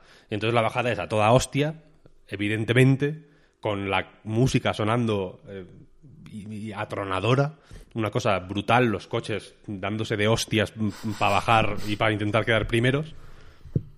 Y, y- y yo viví esa, esa pantalla como, como, joder, como un corto de cine, ¿sabes? Como, como, una, como una puta escena de una película de, de rock, de- de- de- del rascacielos.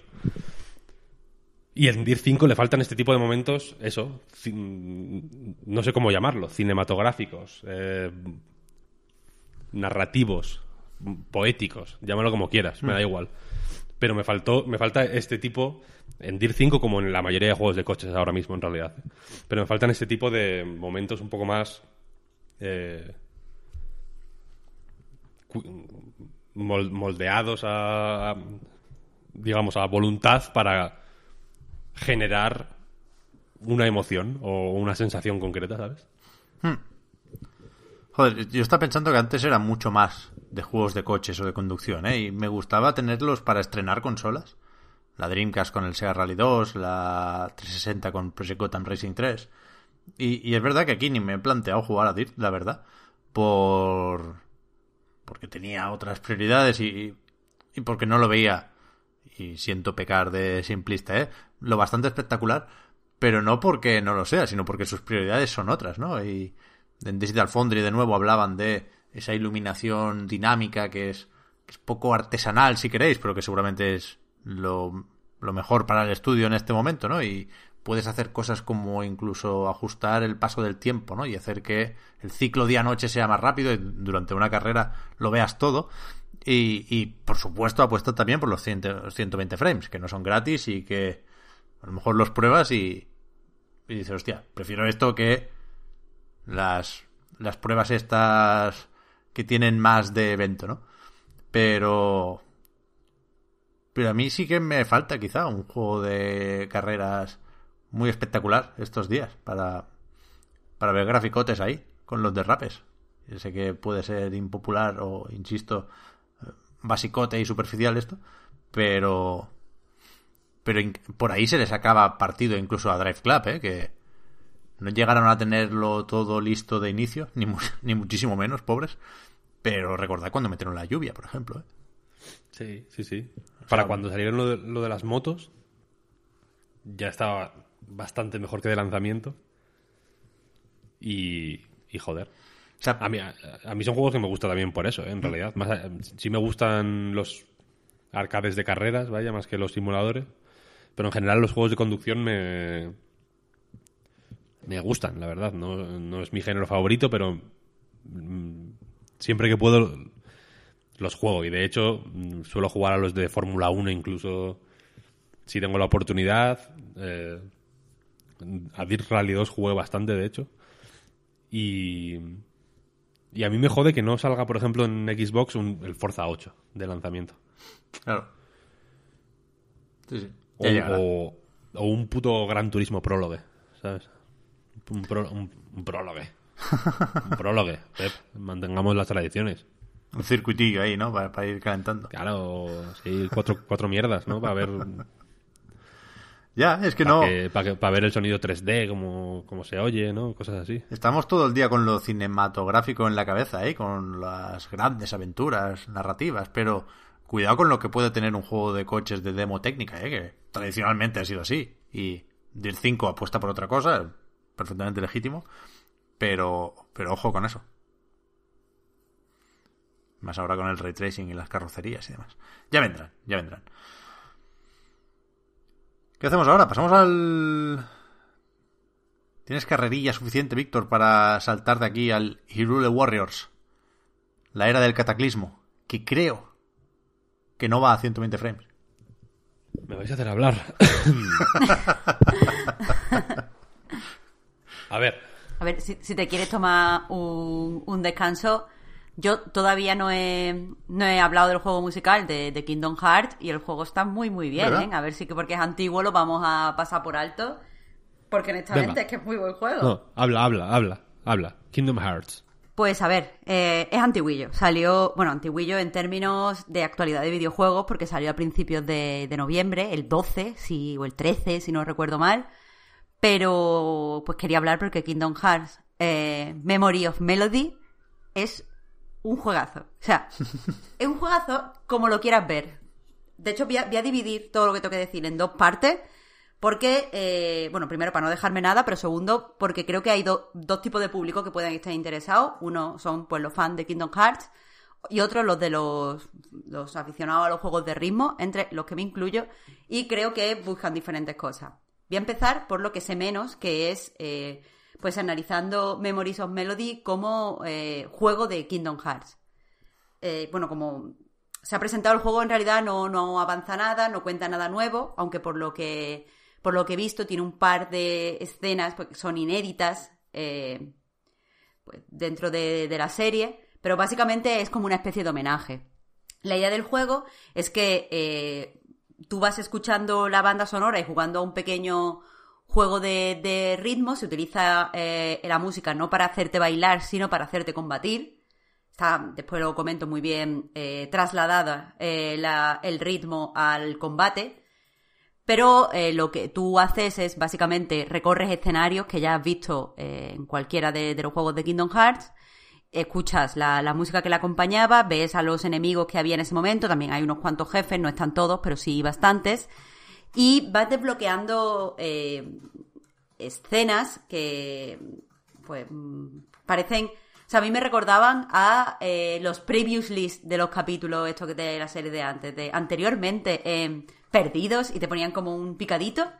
Pues básicamente vas mm, eh, desbloqueando memorias que son así y te van contando pues toda la historia de Kingdom Hearts de una manera bastante comprensible. La verdad es que para mí, que no soy fan de la, de la saga y que sé lo mínimo que hay que saber y tal, me, ha ayudado bastante a, a enterarme de todas las cosas que ha pasado en un orden cronológico y sin confundirme y sin tal.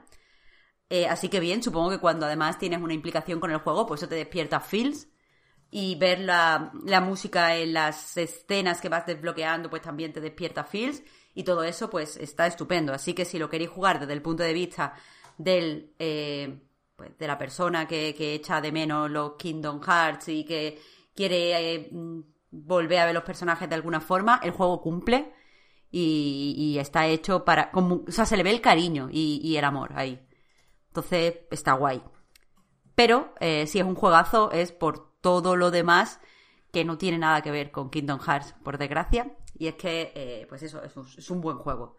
El juego eh, presenta tres personajes, se pueden cambiar los equipos, por eso, aunque empiezas eh, con Sora, con Donald y con Goofy, empiezan, eh, pues están como situados en una especie de camino que parece un pentagrama y ellos empiezan a andar al principio de la canción y van a andar pues desde el principio hasta el final durante toda la canción. Eh, vas avanzando y te vas encontrando con una serie de enemigos que pueden atacarte mm, por eh, pueden atacar al personaje que está a tu derecha, a Sora, eh, al principio, ya te digo, el equipo del principio, Sora que está en el centro, o al personaje de, de la izquierda. Y al ritmo de la música nosotros tenemos que tocar pues, los botones correspondientes para vencer a esos enemigos. Hay enemigos a los que se les pues gana con un toque cuerpo a cuerpo, entonces básicamente le das al botón apropiado en el momento indicado, el personaje hace un ataque físico y lo vence. Hay otros enemigos que también se, venden, se, me- eh, se vencen con ataques físicos, pero necesitan una serie de, toques, a lo mejor tres toques o cuatro toques, o toques a una velocidad con- concreta, eh, que es algo que se utiliza para añadir dificultad. Y hay otros enemigos, normalmente eh, son los que eh, interaccionan con Sora, que se vencen a, través de magia, para los que tienes que tocar pues un botón o una combinación de botones, y son ataques a distancia. Eh, las animaciones de los ataques están muy, muy bien introducidas pues en el contexto del juego y de verdad los personajes parece que hacen el ataque pero también están un poco moviéndose al ritmo. A mí me gusta bastante.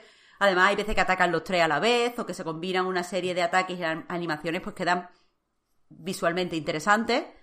y, y además pues mm, eso, eso, el hecho de, que, todo, de que puedas combatir al ritmo, le da, por ejemplo, cuando hay solo cuatro jefes o cinco jefes, no recuerdo bien, pero creo que son, creo que son cuatro. Y eh, cuando te enfrentas a ellos, eh, no solo estás andando por el pentagrama, sino que la cámara se mueve y hace pues una serie de virguerías. Y ahí es cuando más se luce eh, la mecánica esta de pelear al ritmo. Y donde más se lucen las animaciones y la verdad es que queda francamente bien.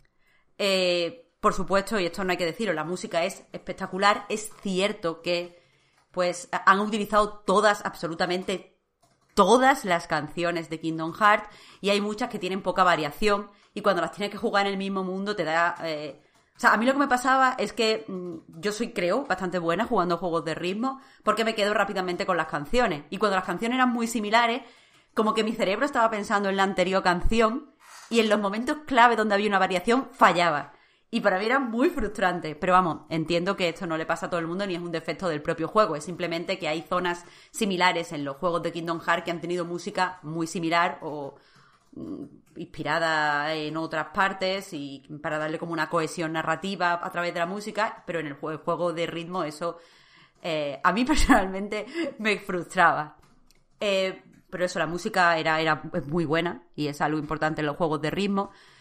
Y creo que una cosa muy interesante de este juego es que es muy fácil adaptar la dificultad o la exigencia del juego a la experiencia que tú quieras tener en ese momento.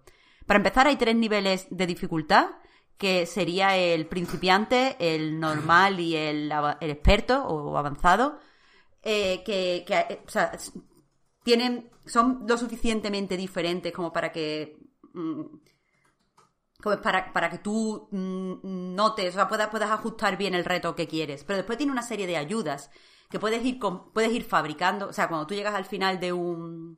De cada, de cada uno de los niveles diferentes, se abre un cofre y tú obtienes pues diversos materiales que después en otra, en otra parte del menú puedes usar para fabricar diferentes ayudas.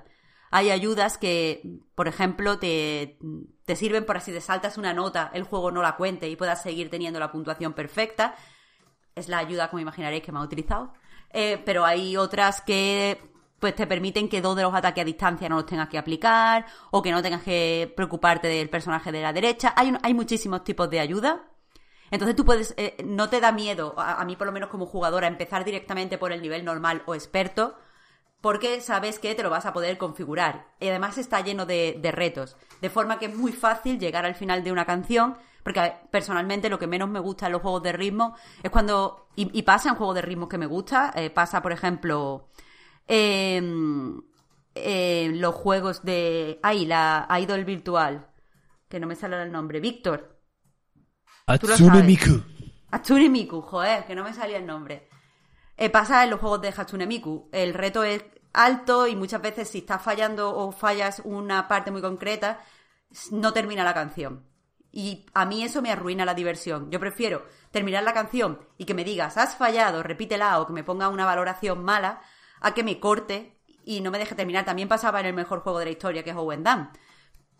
O sea, que quiero decir que no es un error que a mí me arruine el juego, pero no me gusta, me, me parece que me está fastidiando la fiesta. Entonces aquí, por suerte, eh, siempre o, es muy extraño que no te deje terminar la canción porque el reto para acabar la canción, o sea, los requisitos son muy, muy, muy, muy, muy, muy, muy extremadamente sencillos. Lo que pasa es que después hay diversos tipos de, valoraciones, o sea, los típicos ABCD, pero después el propio A está A, A con palito negativo, A con palito positivo, A con dos positivos y además esa misma A puede ser eh, de bronce, de plata, de oro o de platino. Porque no solo eh, pues te mira que llegues al final sin ningún tipo de fallo, sino que además eh, valora, o sea, eso te lo mira a la hora de ponerte A, por ejemplo, pero sino que además te mira cuántos has hecho dentro de excelente, cuántos has hecho de bien y cuántos has hecho en ok, y eso te ayuda para tenerlo en platino, en bronce o en, el metal que, que, sea. Pero es que además los excelentes pueden ser excelentes arcoiris y excelentes normales. Entonces quiero decir, todo el tiempo estás jugando contra ti mismo y, es un reto bastante interesante y todo, eh, o sea, consigue lo que a mí me gusta de los juegos de ritmo, que sea una celebración. Personalmente me habría gustado más input visual, que entiendo que eso a lo mejor no pega tanto con, el tema de que sean combates, pero, pero seamos sinceros, en los juegos de ritmo creo que se agradece cuando hay input, input visual de que lo estás petando. Eh, se me ocurre en, en Owendan mismo. Eh, cuando tú estás haciendo una racha de grabar todas las notas, de repente, o cuando la estás haciendo la canción muy bien, de repente pues aparecen más animadores, aparecen otros personajes así como muy alegres eh, por detrás, y es algo pues que se mantiene en el taiko no, no, no sé cómo se dice, en el taiko. En el taiko, cuando tú estás dando todas las notas, que además allí ya, ahí me, gusta menos el sistema de, darte la valoración, porque solo te cuenta que, que le dejas las notas, no si le has dado la nota en excelente, en ok y tal, pero bueno, no importa. El caso es que cuando tú estás clavando la canción, en la, en la pantalla que rodea a la interfaz en la que estás, o sea, detrás del pentagrama donde tienes que seguir los golpes que das, van apareciendo personajes que están como bailando, se están alegrando, hay confeti. Y a mí eso me, desde luego, me, transmite la fiesta que tiene que ser un juego de ritmo. Y lamentablemente eh, aquí en Memories of Melody pues no lo encontramos y muchas veces, eh, si no si no estoy pendiente de, la esquina donde me dicen cuáles son las rachas que llevo de, notas acertadas, no sé si estoy clavando la canción y ahí me gusta que me digan que lo estoy haciendo bien. Así que, bueno, ese es un pequeño defecto. Eh, por lo demás, también destacar que es súper, súper, súper agradecido desde el punto de vista de una persona que no es fan de, Kingdom Hearts, llegar a una, a una pantalla de Disney, porque ahí se te... O sea, aparece como aliado, se llama. Eh, pues alguno de los personajes, la bestia, Aladdin, eh, la sirenita, eh, y bueno, pues combaten contigo, tienen movimientos especiales y ataques especiales y cambian las animaciones y a mí me gusta, pero además es que te suena la música de música de Disney, está especialmente guay las, mm, los mundos de pesadilla de antes de Navidad, porque está muy guay como han adaptado la música. Y, es muy, muy agradecido como, como jugador, pues encontrarte con esos mundos, te dan ganas de llegar y, y no sé, entretiene, entretiene. Eh, y no sé si me queda, si me queda algo por decir, pero vamos, que lo recomiendo totalmente, el juego de... O sea, que como juego de ritmo es sólido, no es como los juegos de personas que son la hostia, no se ha hecho nada igual o el Owen pero está, está cerca. Eh, mejor, o sea, me flipa el Taiko, un juego que juego todo el tiempo. Pero es mejor que Taiko, por ejemplo. Y. Y nada, eso, que se puede jugar Taiko sin saber nada de del tambor. El de los tambores, Taiko no Tuyutsu o algo así, es que no sé cómo se dice. Tatsujin. Taiko no Tatsujin. Taiko, no Tatsujin. Eso, pues yo lo tengo tanto en Switch como en Play. Opinión impopular me gusta más en Play, porque me gusta darle los botoncitos al ritmo y lo de mover me hace sentirme como una tonta. Y, este juego a mí me... O sea, es menos fiesta que el Taiko y además no tiene pues éxito súper reconocible de todos los géneros del mundo mm, habidos y por haber. Pero, eh, no sé, hay algo en el de esto de que sea un combate que me ha traído muchísimo.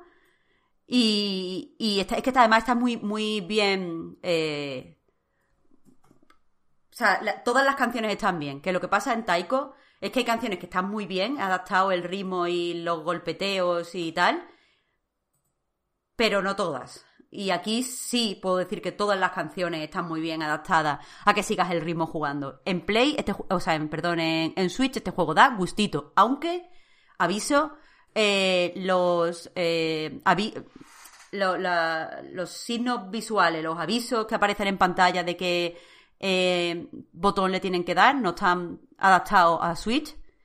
Entonces, eh, a veces es un brain fart jugar porque te está diciendo que le dé al triángulo y no es, no está, o sea, no te está refiriendo a la posición donde tú te estás pensando en Switch. Eh, o sea, perdón, a la X quería decir, y, no es lo mismo y te hace el cerebro un, un, brain fart horrible y no sabes por qué estás fallando y después dices, ay, espera, que estoy con el mando de la Switch, no estoy con el mando de la Play. Pero bueno, más allá de eso, te adaptas enseguida y todo es fabuloso. Estaba mirando. O sea, yo no he seguido muy de cerca este juego porque para mí Kingdom Hearts 3 son flashbacks de Vietnam. Vaya, no, no, quiero pensar en eso. Pero me, me, me sorprende lo, lo desapercibido que ha pasado, incluso teniendo lo del lanzamiento de la nueva generación y todo, ¿eh? que como decías Marta salió esos días. Pero aún así vendió muy poquito en Japón, por ejemplo. Eh, la versión de Switch debutó con 20.000 unidades, no, no es mucho. Y, y, tenía la sensación de que Square Enix lo había enseñado poco. Y quizá es porque parece que es un proyecto relativamente menor dentro de Square Enix y dentro de la franquicia Kingdom Hearts porque ni siquiera lo hacen ellos. No es el estudio interno con Nomura y compañía, que bastante trabajo tiene, sino que esto lo hace un, estudio japonés que se llama Indies Zero, que son los que venían haciendo ya los Teatruridium, ese trabalenguas incomprensible, con, con musiquita también de Final Fantasy y demás. Y me sorprende que lo hicieron con Unity. Que sí que visualmente parece bastante Kingdom Hearts principal, entre comillas. No sé cómo va en Switch. Pero es curioso, no, no, sabía nada de esto. se ve francamente bien, ¿eh? Yo no soy la más pejiguera para estas cosas, pero como digo, eh, si juegas en experto eh, y de repente los jefes finales pues tienes que hacer combos rápidos y se mezclan las animaciones de los tres personajes, yo creo que se veía todo muy bien, muy fluido. No le puedo poner pega, ya os digo, es que me parece un juegazo. Y, no sé por qué no ha hecho más ruido. Supongo que por un lado los, los juegos de ritmo son bastante de nicho o sea, quiero decir, el, el juego, los, juegos, los dos juegos de ritmo de Persona que salieron, el de Persona 5 y el de Persona 3 en un pack especial, hmm. eh, creo, o sea, y, y, salieron bajo, bajo la sombra de Persona 5 y el éxito arrollador que había sido, y aún así hicieron poco ruido para ser uno de los mejores, en mi opinión, juegos de ritmo de la historia de los juegos de ritmo. Y aún así hicieron muy, muy, muy poco ruido. O sea, creo que es que a la gente no le interesa los juegos de ritmo. Me parece fatal. Ya, Supongo que alguien verá también, como buena noticia, vamos a ver el vaso medio lleno, lo de que su aportación al lore nos, no, no, parezca muy importante, ¿no? Que, que, el que espera Kingdom Hearts 4, o el nombre que quieran ponerle, eh, a lo mejor se lo puede saltar este. Sí, sí, sí, es que es un recap. Es todo el tiempo. Anteriormente, o sea, no lo dicen, pero es lo que, es lo que se siente. ¿sabes? Te cuentan, te van contando, pues esto pasó y estábamos aquí en la isla y de repente... En pues teoría... fue O sea, todo esto lo estoy leyendo en Wikipedia, evidentemente. En teoría está ambientado después del DLC de Kingdom Hearts 3, ¿eh? O sea, es lo más nuevo de la historia de Kingdom Hearts. A ver, no sé qué, qué será el DLC, pero la, mm, yo no vi nada que no supiera, que no saliera en Kingdom Hearts 3. Hmm. O sea, que no sé, que no juego al DLC, ¿eh? que a lo mejor pues es que se me ha escapado el beat del DLC, pero yo no vi nada que no estuviera, yo no he visto nada que no estuviera en Kingdom Hearts 3. Vale, vale. En cualquier caso, has dejado claro, Marta, que venías por la música. Sí, sí. Ya tope con eso. Vamos con el cataclismo. Es que me gusta más cataclismo, ¿eh? No, me gusta más calamidad, al revés. La calamity. Aquí es cataclismo. ¿Cómo es? ¿Cataclismo o calamidad? Aquí es cataclismo. Cataclismo, cataclismo. Me has hecho mirarlo. Pero puedes elegir cualquiera de los dos porque están los dos nombres y los dos logotipos en la carátula. No, voy a parar nunca de recordar y de hacer broma con esto. Gravísimo. Si algún día me lo compro, será en Amazon UK. Así que eso, ¿debería comprarlo, Víctor? Pues a ver, eh, me gustaría poder ser tan entusiasta como Marta, a la hora de recomendar un juego más o menos de nicho basado en una serie popular, etcétera, etcétera. Y, aunque a mí me gustaría que todo el mundo disfrutara de Irule Warriors 2, yo lo llamo así, Irule Warriors 2, tanto como lo he disfrutado yo, sé que si lo hago los haters me van a acribillar. Bueno, lleva más de 3 millones de copias ya, ¿eh? O sea... No le va mal la cosa. Gente, gente que se ve obligada a, callar a no demostrar su entusiasmo por un juego claramente aprovechado, que tiene un rendimiento pésimo, que tiene una estructura repetitiva y machacona, y que es increíble, es la hostia. Es un- Es un juegazo que se te va la olla. Es un musou, básicamente. Entonces, a mí me da la sensación de que para ser un musou, de alguna manera, tienes que ser machacón y repetitivo y tienes que ir a pedos. Va muy mal. El rendimiento es sh- shocking. Llega un momento que te acostumbras, ¿eh? pero el, el-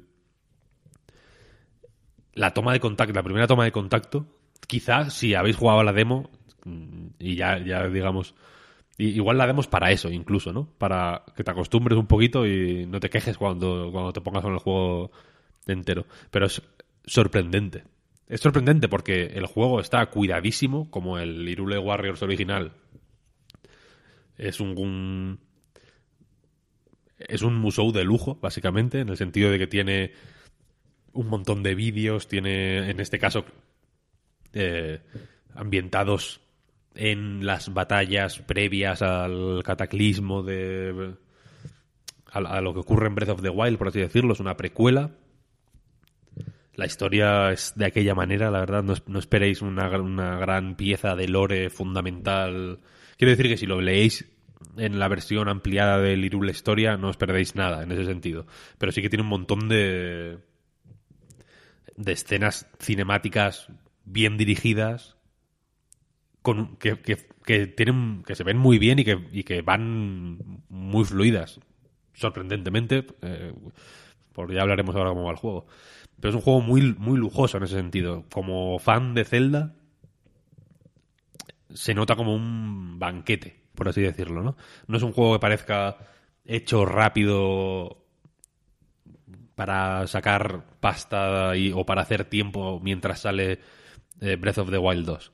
No, al, al contrario, es un juego que, que se nota meditado y bien pensado y- y bien diseñado para tener un sentido. Esto, esto lo hacen muy bien en, en general los musou temáticos, ¿no? Eh, y, e incluso en los casos que me parecen un poco más mediocres, como el de Fire Emblem, que es un, un juego más olvidable, la forma en que contextualizan siendo el mismo juego, porque a efectos prácticos Irule Warriors 1 y 2 y el de Fire Emblem y Warriors Orochi y Samurai Warriors y los que quieras son el mismo juego, básicamente. ¿Cómo contextualizan ese mismo juego para darle un toque único y para meterlo dentro del universo que toca, etcétera, etcétera? es flipante. Y en este caso, pues el mapa principal es como el mapa de Breath of the Wild, van apareciendo iconitos a medida que vas mm, conquistando territorios o explorando territorios eh, de la forma que te propone el juego, básicamente es haciendo misiones más o menos normales y tal. Eh, van apareciendo iconitos que son misiones secundarias o que son entregas de recursos o que son retos o que son tal, tal, tal y, y lo hace muy bien, muy bien. Se han preocupado incluso de meter un personaje tipo Baby Yoda, que es un guardián, como los guardianes de, de Breath of the Wild, pero pequeñito. no son cute, Uy. pero los Que te guardianes sigue no son a todos los lados. Ahora, Y que va ahora así, estoy, como una arañita. ahora estoy viendo ya Mandalorian. Ahora no te puedo dejar pasar esa comparación. Ahí, ahí, Pep. Es un poco Baby Yoda. Porque, O BB-8. vale, B- BB-8 te lo admito. Pero no, no pero- usemos en este podcast el nombre de Baby Yoda en vano. Quiero mencionar a Baby Yoda siempre que pueda. Vale, pues es, Pero en es vano- como en vano BB-8, no. Es como BB-8, pero no llega a los niveles godlike de Baby Yoda. Que es básicamente el mejor invento de la humanidad. Yo creo, sinceramente. La rueda... meh. No lo sé. La rueda... meh. Puedes decir, una vez me pilló... No, estaba en un paso de peatones y pasó un coche rápido y me pilló el pie. ¿No? Por ejemplo. Entonces la rueda... ¿de qué me sirve, no? Para joderme el pie. Baby Yoda no puedes ponerle pegas. Baby Yoda es, Baby Yoda es mejor. La- las vacunas, ¿no? La vacuna. Tú dirás, solo los locos están en contra de las vacunas. Pero tú puedes pensar, joder, es que. Pues yo qué sé, ¿no? Eh, a la abuela de un amigo le pusieron la vacuna contra la gripe y se murió. Porque le sentó mal. Bueno, pues ya está. Baby Yoda no mataba a nadie. Al revés. Pero Baby Víctor, Yoda que no, que hay gente, vida. que hay gente que, que se enfada con Baby Yoda. Pero, es un, em- pero no, es, no es enfado. Es amor tan intenso que se, que se confunde. Bueno, Como fuere, Pero, Como hostia, fuere, ya- ya- reconduciendo esto. Paréntesis que no toca, eh, pido disculpas, pero Nintendo ha explorado esos caminos. Quiero decir, Baby Mario existe. Y otros babies. En lo de los bebés no ha llegado a Zelda, ¿no? pero no son tan cute. Sí, hombre, claro que sí. ¿Sí? ¿No? Baby Link no existe. No, esa, esa era mi pregunta, en definitiva, ¿eh? O Baby Zelda. No, no existe, no existe. Oficialmente no existe. Y, si, y no busquéis Baby Link en Google Imágenes porque no queréis entrar ahí.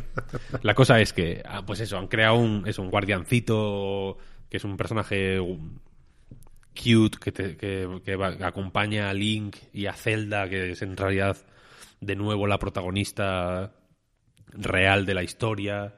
Eh, en fin, el contexto es increíble. El juego es increíble también. Lo siento, pero es increíble. Es espectacular. Es tan machacón y demoledor y simple y acojonante como siempre. Porque es el Musou que hemos jugado toda la vida, básicamente, ¿no? Entiendo que es un, una especie de gusto adquirido, pero aquí está todo lo que todo lo que ha habido en todos los museos de toda la historia, ¿no? Hay que matar a cientos y cientos y cientos y miles de enemigos que caen como moscas con los ataques más sencillos, hay que capturar bases, hay eh, combates contra enemigos más fuertes que están rodeados de decenas de masillas, hay que mm, dar órdenes a tu equipo de personajes, que en este caso, claro, son Link, Zelda, Impa, eh, los, eh, los eh, personajes del universo Zelda. Aquí son menos mm, creativos, me da la sensación. Me- me- en general me gusta más el primer Irule Warriors, lo digo ya también, pero, pero, pero sigue teniendo destellos de brillo como Impa, por ejemplo. Impa es acojonante porque es un personaje que se juega como todos más o menos, pero que tiene un par de mecánicas únicas como capturar sellos que eh, tienes que ir acumulando sellos de los enemigos y si consigues acumular tres sellos el ataque especial es más fuerte y es hiper sus ataques son súper vistosos entonces son los que más joden el frame rate del juego. Cuanto más cuanto más espectacular es lo que haces peor funciona el juego. Y esto a mí me parece un arte. Lo siento decir así, pero porque el otro día lo, lo comentaba en Twitter con Quimicefa, Javi Sánchez, eh, que entiendo que es difícil eh, recomendar abiertamente este juego o, alabarlo sin que me digan "Eh, es que como es Nintendo eres menos ¿no? Eres- si el si tal juego en vez de a 60 frames va a 57, ya te cagas en él, pero como este es de Nintendo, no pasa nada. Pues, pues, pues sí, porque este juego va a 12 frames. En, en- en los, en los mejores, en los peores barra mejores momentos, ¿no? Cuando Impa hace un ataque especial y, hay un montón de enemigos saltando por los aires y toda la hostia, puede ir a 5 frames por segundo.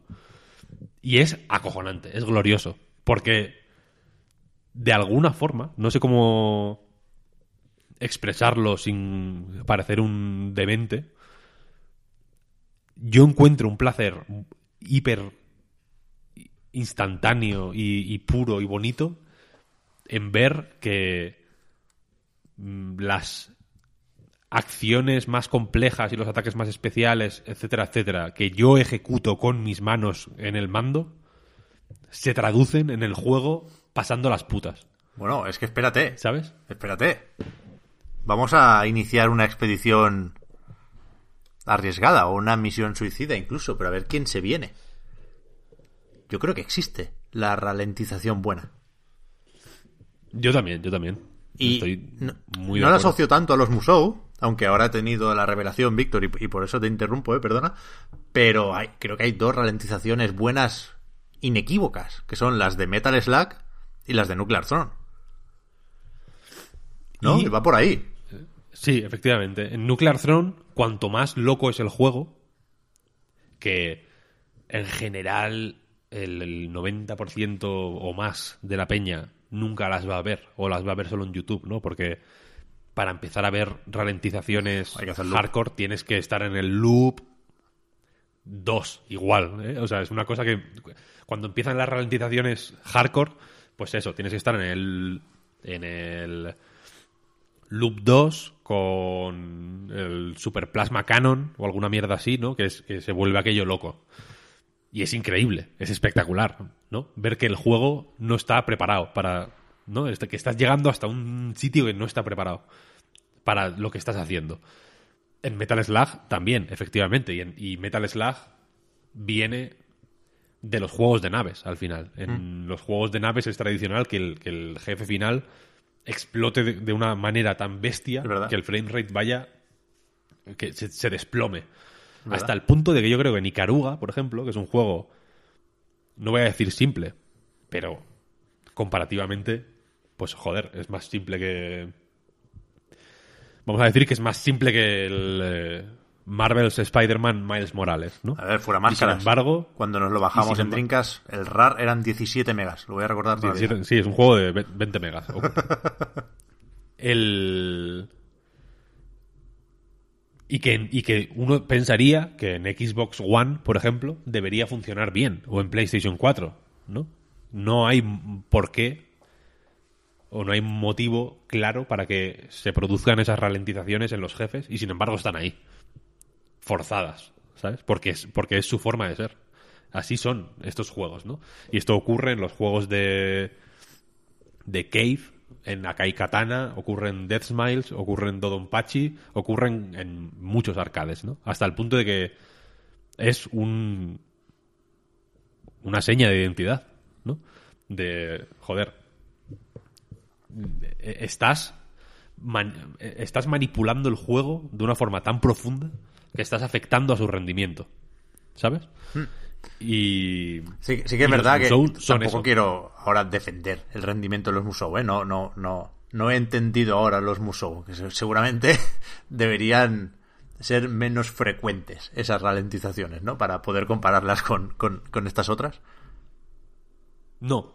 Uf. Pep, no te eches atrás. No seas cobarde. Es que un poco... No seas, no seas mierdas. Lava- lávate la boca antes de, de hablar de esa manera. Sí tendría que ser mejor la resolución. Vamos a hablar de rendimiento, si queréis. En el Irule Warriors 2, sobre todo jugando en, el- en la tele, la verdad. En modo portátil ocurre también, pero la Switch se ha hecho venir bien el rollo híbrido en buena medida por eso, porque en portátil hay flaquezas, ¿no? O, o fealdades que se maquillan un poco. Pero jugando en una tele, Irule Warriors tiene una resolución subóptima en muchos casos, en el sentido de que eh, baila mucho y, y- y si ya por defecto es baja, porque de 720 no sube, cuando los bailes son, son siempre para abajo, quiero decir, y, y se nota y, y se ve mal. Pero el frame rate es perfecto, como es. Es, es alucinante. Puede que sea tu mayor hot take hasta la fecha, ¿eh? No, no, no, no, no. O sea, es, que no- es que cualquiera. Quiero decir. No, quiero que nadie compre el juego para comprobarlo. Pero sé, positivamente que no soy la única persona y que piensa esto y que de los 3 millones de personas que han comprado el juego hasta ahora, un porcentaje alto lo, lo piensa igual. Y si no lo piensa, lo siente. Porque la, gran hot take aquí es que mientras que los juegos. Los, los juegos Virgin, como Assassin's Creed Valhalla o Demon Souls o Gears, o Gears 5, piensan más de la cuenta y eh, apuestan por el por este objetivismo falso de los 60 frames por segundo y de, y de las cosas cuantificables. Y Rule Warriors 2, el, el juego chat, le suda la polla. Y entonces lo que entonces piensa, ¿qué es mejor? Intentar mantener falsamente un frame rate alto que, que va a estar en contra de, de las sensaciones tan potentes que quiero transmitir de batalla o, o tirar con todo. ¿Qué, le, qué hago? ¿Le, le quito espectacularidad a los ataques de impa para intentar nivelar un poco el frame rate o le meto el doble y que vaya el doble de mal? Pues le meto el doble. Y esto ocurre en todos los Warriors, ¿eh? Porque eh, la última vez que hablé de un musou en este programa fue... mm, Warriors Orochi 4, ¿puede, puede ser? Puede ser. Mm, me suena. Bueno, da igual, va, igual de mal. Y, la, aproximación al, al diseño de juegos, por así decirlo, o a la programación de juegos, si lo queréis considerar una cosa técnica, es la misma. Es mete lo que haga falta, da igual. Hasta que si, no, si la consola no se quema, podemos tirar. Y la, la prueba de que esto es cierto es que, que es un producto oficial de Nintendo. Al final. O sea, Nintendo a sabiendas. Nintendo es una compañía que, con excepciones que yo creo que son. que confirman la regla más que otra cosa, es extremadamente es- escrupulosa con el frame rate. ¿No? Los juegos de Nintendo van a 60 frames. Hay excepciones, insisto, pero creo que, de nuevo, son más bien eh, confirmaciones de la norma que, que, que algo que, que se les puede achacar como, como una tendencia, ¿no? Los juegos de Nintendo tienen que ir a 60 frames. No van nunca a 60 frames como tal, típico de 45, 50, 50 y algo, con momentos gloriosos de 50, o de 60, quiero decir. Creo que el Mario Kart, el Mario Kart 8, por ejemplo, en Switch va a 60. Sí, claro. Quiero decir, ¿va a 60, 60 o va a, a 50? Pero van todos a 60, tío. Justo el Mario Kart creo que tenía un bug que cada no sé cuánto se ponía a 59. Porque había un frame ahí que bailaba, pero lo parchearon quizá ya en Wii U. Sí que van a 60, hombre, no digas esto. Vale, bueno, yo era por, yo era por humanizar un poco a Nintendo, pero efectivamente, Nintendo son así, son la- el puto tercer Reich de los 60 frames. Son arios en, en ese sentido. Y han aceptado Irule Warriors de esta, de esta manera. ¿Sabes? El anterior iba igual, iba un poco mejor, pero iba mal también. Y Fire Emblem iba mal también. Porque es así, porque estos juegos son así. Y, y no digo que haya que quererlos así como con condescendencia o, de, ¿sabes? O, o en plan, pobre ticos, ¿no? Que no saben hacer otra cosa. Hay que quererles así. Es que son mejores así. Porque son unos juegos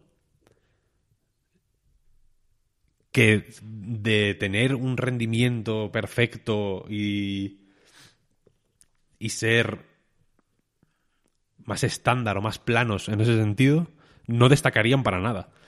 Y así destacan porque, porque, porque de verdad que es, que es, mm, es algo, es una sensación ir- irracional prácticamente, ¿sabes? Si lo, no, no puedes eh, razonar eh, por, qué es mejor así que si fuera bien. Pero es que de verdad que cuando cuando juntas a un montón de enemigos típicos, los, los ataques en, los museos, eh, las hitboxes no son como en un juego normal, ¿no? Los enemigos se mueven como por nubes, de, como por bandadas. Entonces, los ataques especiales, pues por ejemplo, a veces los atraen hacia ti, ¿no? Entonces como que se forman ahí nubes de enemigos que, que, que saltan y que se van juntando y juntando hasta que estallan y saltan por los aires tal y cual.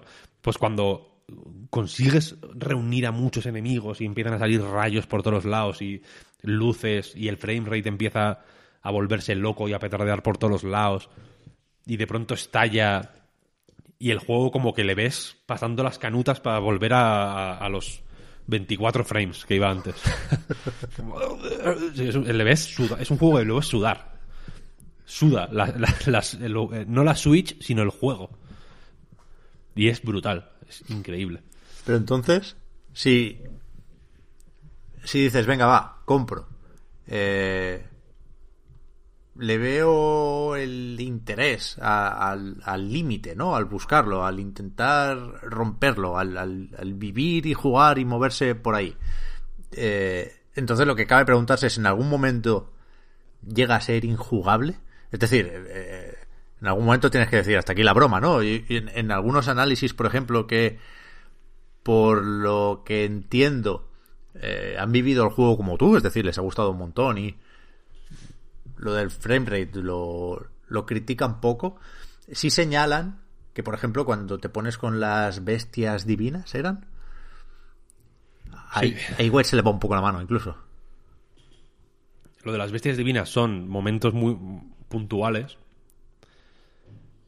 que son básicamente misiones de torreta. La típica misión de torreta de, mm, de de los juegos de 360. Y ahí va muy mal el frame rate también.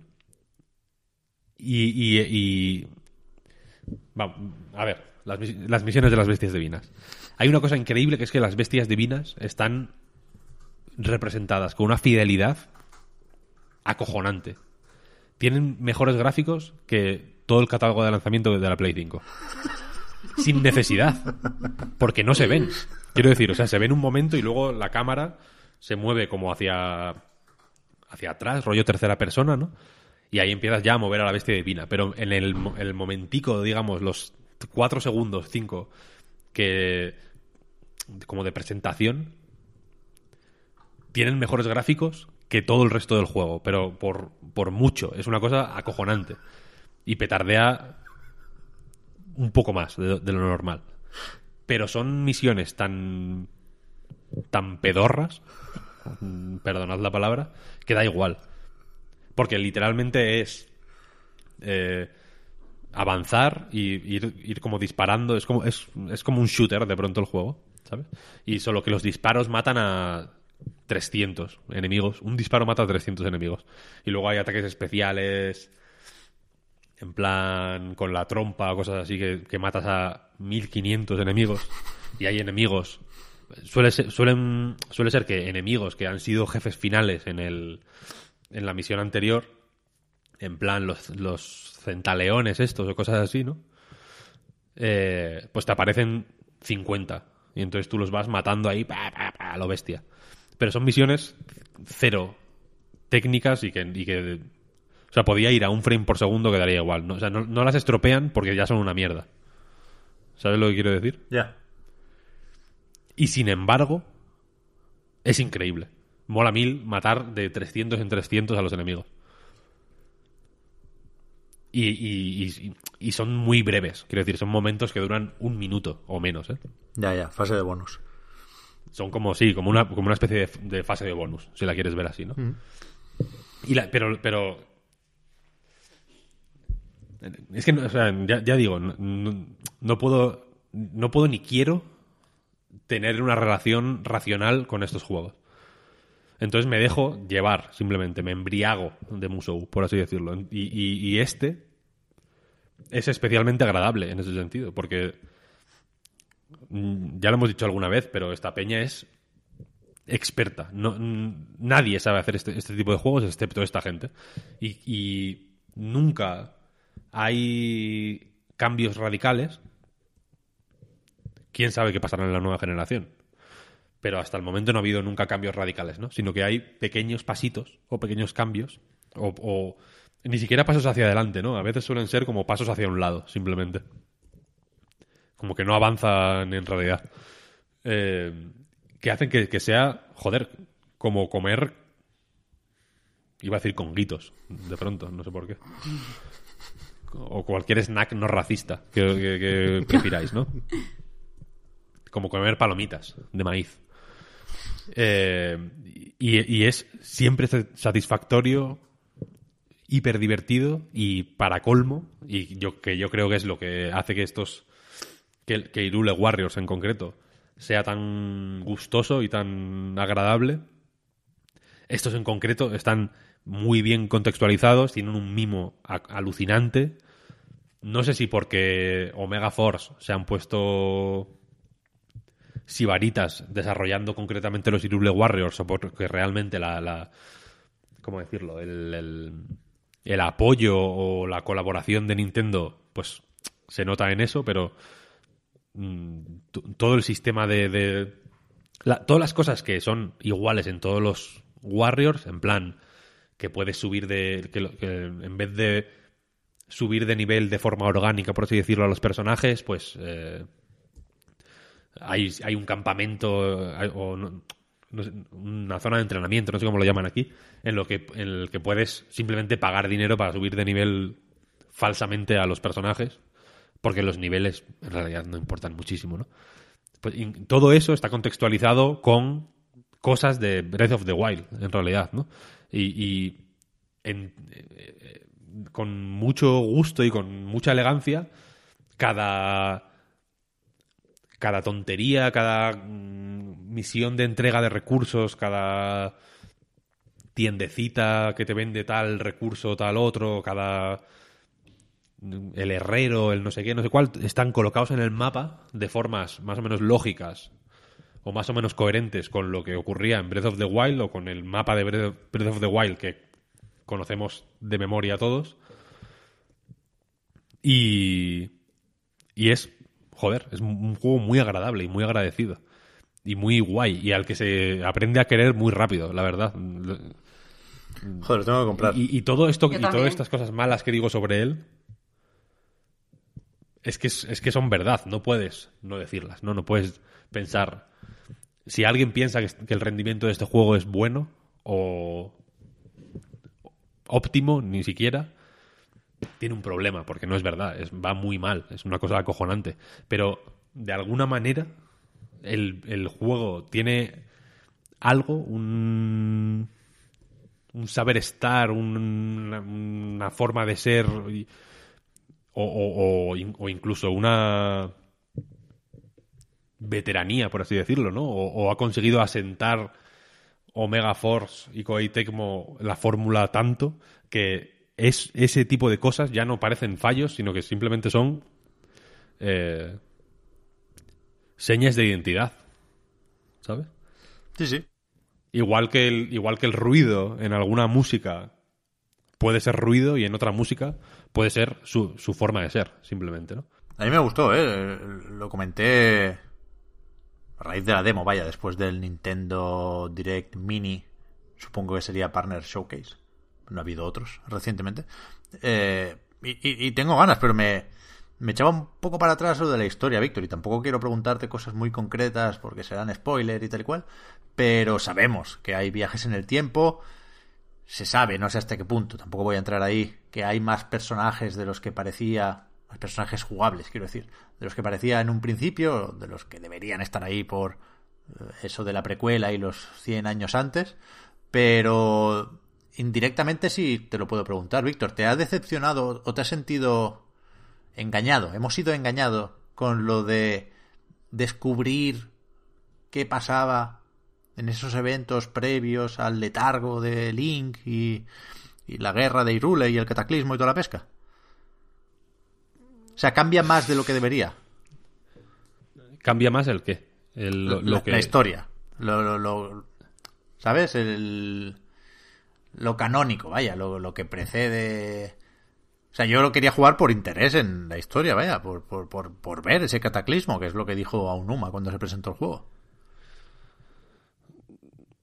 Hombre, es menos, es menos tocho de lo que podría. No sé si por no sé si por miedo o por no meterse donde no les llaman o lo que sea. Sí, o, por la propia manera en que se presenta la historia, ¿no? Que al final son X cinemáticas, bueno, bastantes en realidad. ¿eh? Es un juego, ya digo, generoso en, en historia, por así decirlo. Pero hay una parte importante que son cosas de Irule Warriors 2 y ya. Sabes que no que ni, ni que no salen ni para adelante ni para ningún lado hay detalles y, y hay cosas que parecen ampliaciones de movidas que ya se contaban o que se dejaban caer en, Breath of the Wild, pero no hay nada que me parezca principal, la verdad. O sea, mira, O sea, un no- ejemplo se- no se concreto que creo que es. por- Perdón, un, un ejemplo concreto que creo que es poco spoiler, porque es algo que conocemos bien de Breath of the Wild y si no, avanzad 20 segundos. ¿Ves morir a los héroes? Tal y como mueren en la historia, como se cuentan en las leyendas de Breath of the Wild. Son personajes jugables importantes. Ocurren cosas muy avanzadas. O sea, no, es que no puedo decir mucho sin, sin hacer spoiler, la verdad. Vale, vale, vale, ok, ok. Freno aquí. Porque lo quiero jugar, ¿eh? Porque lo quiero jugar y ya. Ya opinaré al, al respecto. Yo creo que ya está, ¿no? Eh, sí, ¿no? Déjame leer una noticia muy rápida que he visto aquí como de última hora, aunque ha salido un poquitín antes de que empezáramos a grabar. Han publicado en Vandal, no sé si sabéis, tienen ahí a Rubén Mercado que no sé de dónde las saca, pero saca cifras de ventas en España. No sé si todavía va esto con el GFK. eh, eh, él es CEO de una empresa que se llama Blade que fabrica y distribuye accesorios, con lo cual está en el mundo del, del retailer, ¿no? Como dicen ellos, eh, tendrá contacto con las tiendas y vaya. No, no hay razones para no creerse estos números, ¿eh? Y tiene cifras de ventas de, de PlayStation 5 y Xbox Serie X y S. Y, evidentemente, son cifras que, como en todo el mundo, reflejan más la oferta que la demanda, ¿eh? Porque estas son las que se llevaron a las tiendas de inicio y se agotaron. PlayStation 5 vendió 43.000 unidades en su primera semana en España y Xbox Series X y S 14.000. Esto lo podemos desglosar incluso en el caso de Play 38.000 tienen lector y 5.000 son la Digital Edition. En el caso de Xbox 10.500 X y 3.600 S. Y comparando con lanzamientos previos, esto es lo más gracioso. eh, con Xbox siempre siempre llevan el mismo camión. Porque con 360 se vendieron 14.900 unidades y con One 15.000. Pero con Play es la consola de sobremesa seguramente más exitosa. No hay datos de la primera PlayStation, pero sí que con la 2 se vendieron 40.000, con la 3 35.000, con la 4 38.000. De nuevo, esto dependerá de mm, el cargamento inicial, ¿no? Pero no es la PlayStation más vendida en España durante su primera semana en las tiendas. Esa fue la PSP, con 54.200 unidades. Y hasta aquí la noticia. Gracias, Pep. O sea, per- perdona por no decir nada, es que lo estoy, lo estoy leyendo, no, no lo había leído antes de, de que lo dijeras tú y estoy, estoy mirándolo ahora. Perdona, Pep, por el silencio.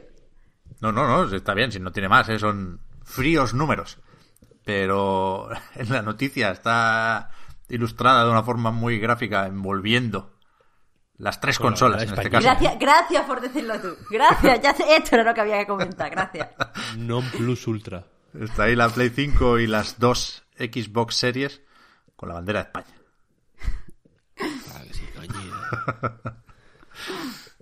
que hay más español que el aceite de oliva de Jaén, las naranjas de Valencia y la Xbox Series X. la PSP que menudo, menuda consola más bonita, ¿eh? Sí, está bien. O sea, ¿no? espero que lo no estés diciendo de verdad, ¿eh? O sea, yo lo pienso honestamente, sí, sí. no no, irónico. es que la estoy, vi- la estoy viendo aquí y digo, me- vaya pieza de, de, de- de- ingeniería, es increíble. bonita, Bastante más elegante que la Vita, vaya. Los putos gatillos transparentes. El que se le ocurrió. Y el ganchito este para atarte la... Buah, increíble. Muy guay, muy bonita, la verdad. Joder, mira, las tengo frescas por el Astros Playroom, ¿eh? que estuve ahí dando vueltas a todas las consolas. Y la verdad es que la PSP mola. Menos la parte de abajo que tiene ahí todos los botoncitos del volumen y demás, que... Bueno, un poco, poco chungo eso. Pero sí, sí, está guay, sí, está guay. Hay una cosa que os, que os quiero preguntar. Lo voy a hacer ahora. ¿Puedo hacerlo? Sí, claro. Sí, dale. No sé si os habéis fijado que en el Astros Playroom, en las... Es que estoy buscando las... No, no lo voy a encontrar. Yo estoy picado con los desafíos, ¿eh? No te vi, Víctor. ¿No, no, no tienes tiempos ahí o qué? Eh, yo creo que sí, ¿no? No sé, no sé. Bueno, no lo vi, pero hay, sí, carrerillas sí. tipo Mario Odyssey incluso. Están más o menos bien algunas. Ahora me voy a meter. Muy A fáciles, por eso. A ver qué pasa. Eh, no sé si habéis fijado que en el número de serie o algo así. sí, creo que es el, el- el número de serie de las consolas es como un nombre. En todas es el mismo. ¿Os habéis fijado? No, no, no. Pues comprobadlo. O sea, como el- broma dentro del juego. Sí, sí, sí. Y no sé. Lo saqué- fui sacando capturas y tal, las estaba buscando, pero no las encuentro. Deben estar en la consola. Eh, y eso, y, ha- y hay como. eh, joder, no lo encuentro ahora. Ahora me. Ahora me entra la intriga. Lo miraré, pero quieres decir, o sea, para que nos hagamos una idea. Para ver Igual- quién. para- por si me decís quién es. Vale, vale, pero Porque yo lo, lo vi primero en la, en la Vita, me parece. Vi como el nombre y busqué a ver si era, yo que sé, el diseñador de la Vita o alguna historia así. Pero luego me fui fijando que están todas. Entonces no sé si es alguien de... ¿Cómo se llaman? Asobi, Team Sí. Asobi. Sí, sí. No tengo mucha ganas de encender la Play, ¿eh? pero se va a escuchar el lector. O sea, igual que, el, que todos los juegos que aparecen para ilustrar el formato físico, digamos, el UMD, el DVD, el Blu-ray o lo que toque, son versiones astrobotizadas de juegos de PlayStation, ¿no? Ico, fantástico. Uncharted 2 y no recuerdo cuál más. Lo coroco. Ahí también. Lo coloco, es verdad. Por ahí va la cosa, ¿no? El tiraway está también. Sí, igual, o sea que y- y- es, es como un, ya digo, es como un nombre japonés, como de persona. Era por si sabíais. No, aquí tampoco las tengo. ¿No es Bueno, Kutaragi? Ah, No, lo sabía, no es, claro. no. Joder, ahora miraré, ahora miraré. Ahora miramos, sí. Bueno, ya tenemos algo para empezar el programa que viene. Está bien. El podcast Reload, igual que a nightgames.com, es un proyecto que se mantiene gracias a vuestras generosas aportaciones. Patreon.com barra a Night Reload. Para más información, los patrons. Tenéis ahora, como siempre, a modo de agradecimiento, un ratito más de podcast en la prórroga. Y el resto, pues tenéis también nuestra gratitud eterna por seguirnos y ayudarnos a mejorar. Gracias también a Víctor y a Marta por haber estado aquí otra semana. A ti, Pep. Hasta la próxima. Chao, chao. Hasta luego.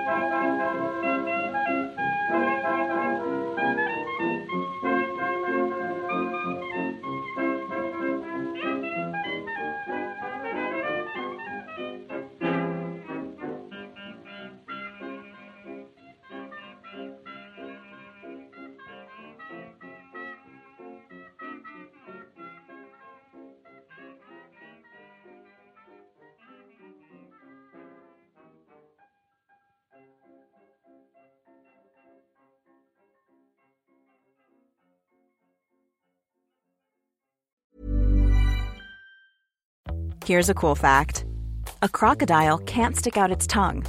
Another cool fact you can get short term health insurance for a month or just under a year in some states. United Healthcare short term insurance plans are designed for people who are between jobs, coming off their parents' plan, or turning a side hustle into a full time gig.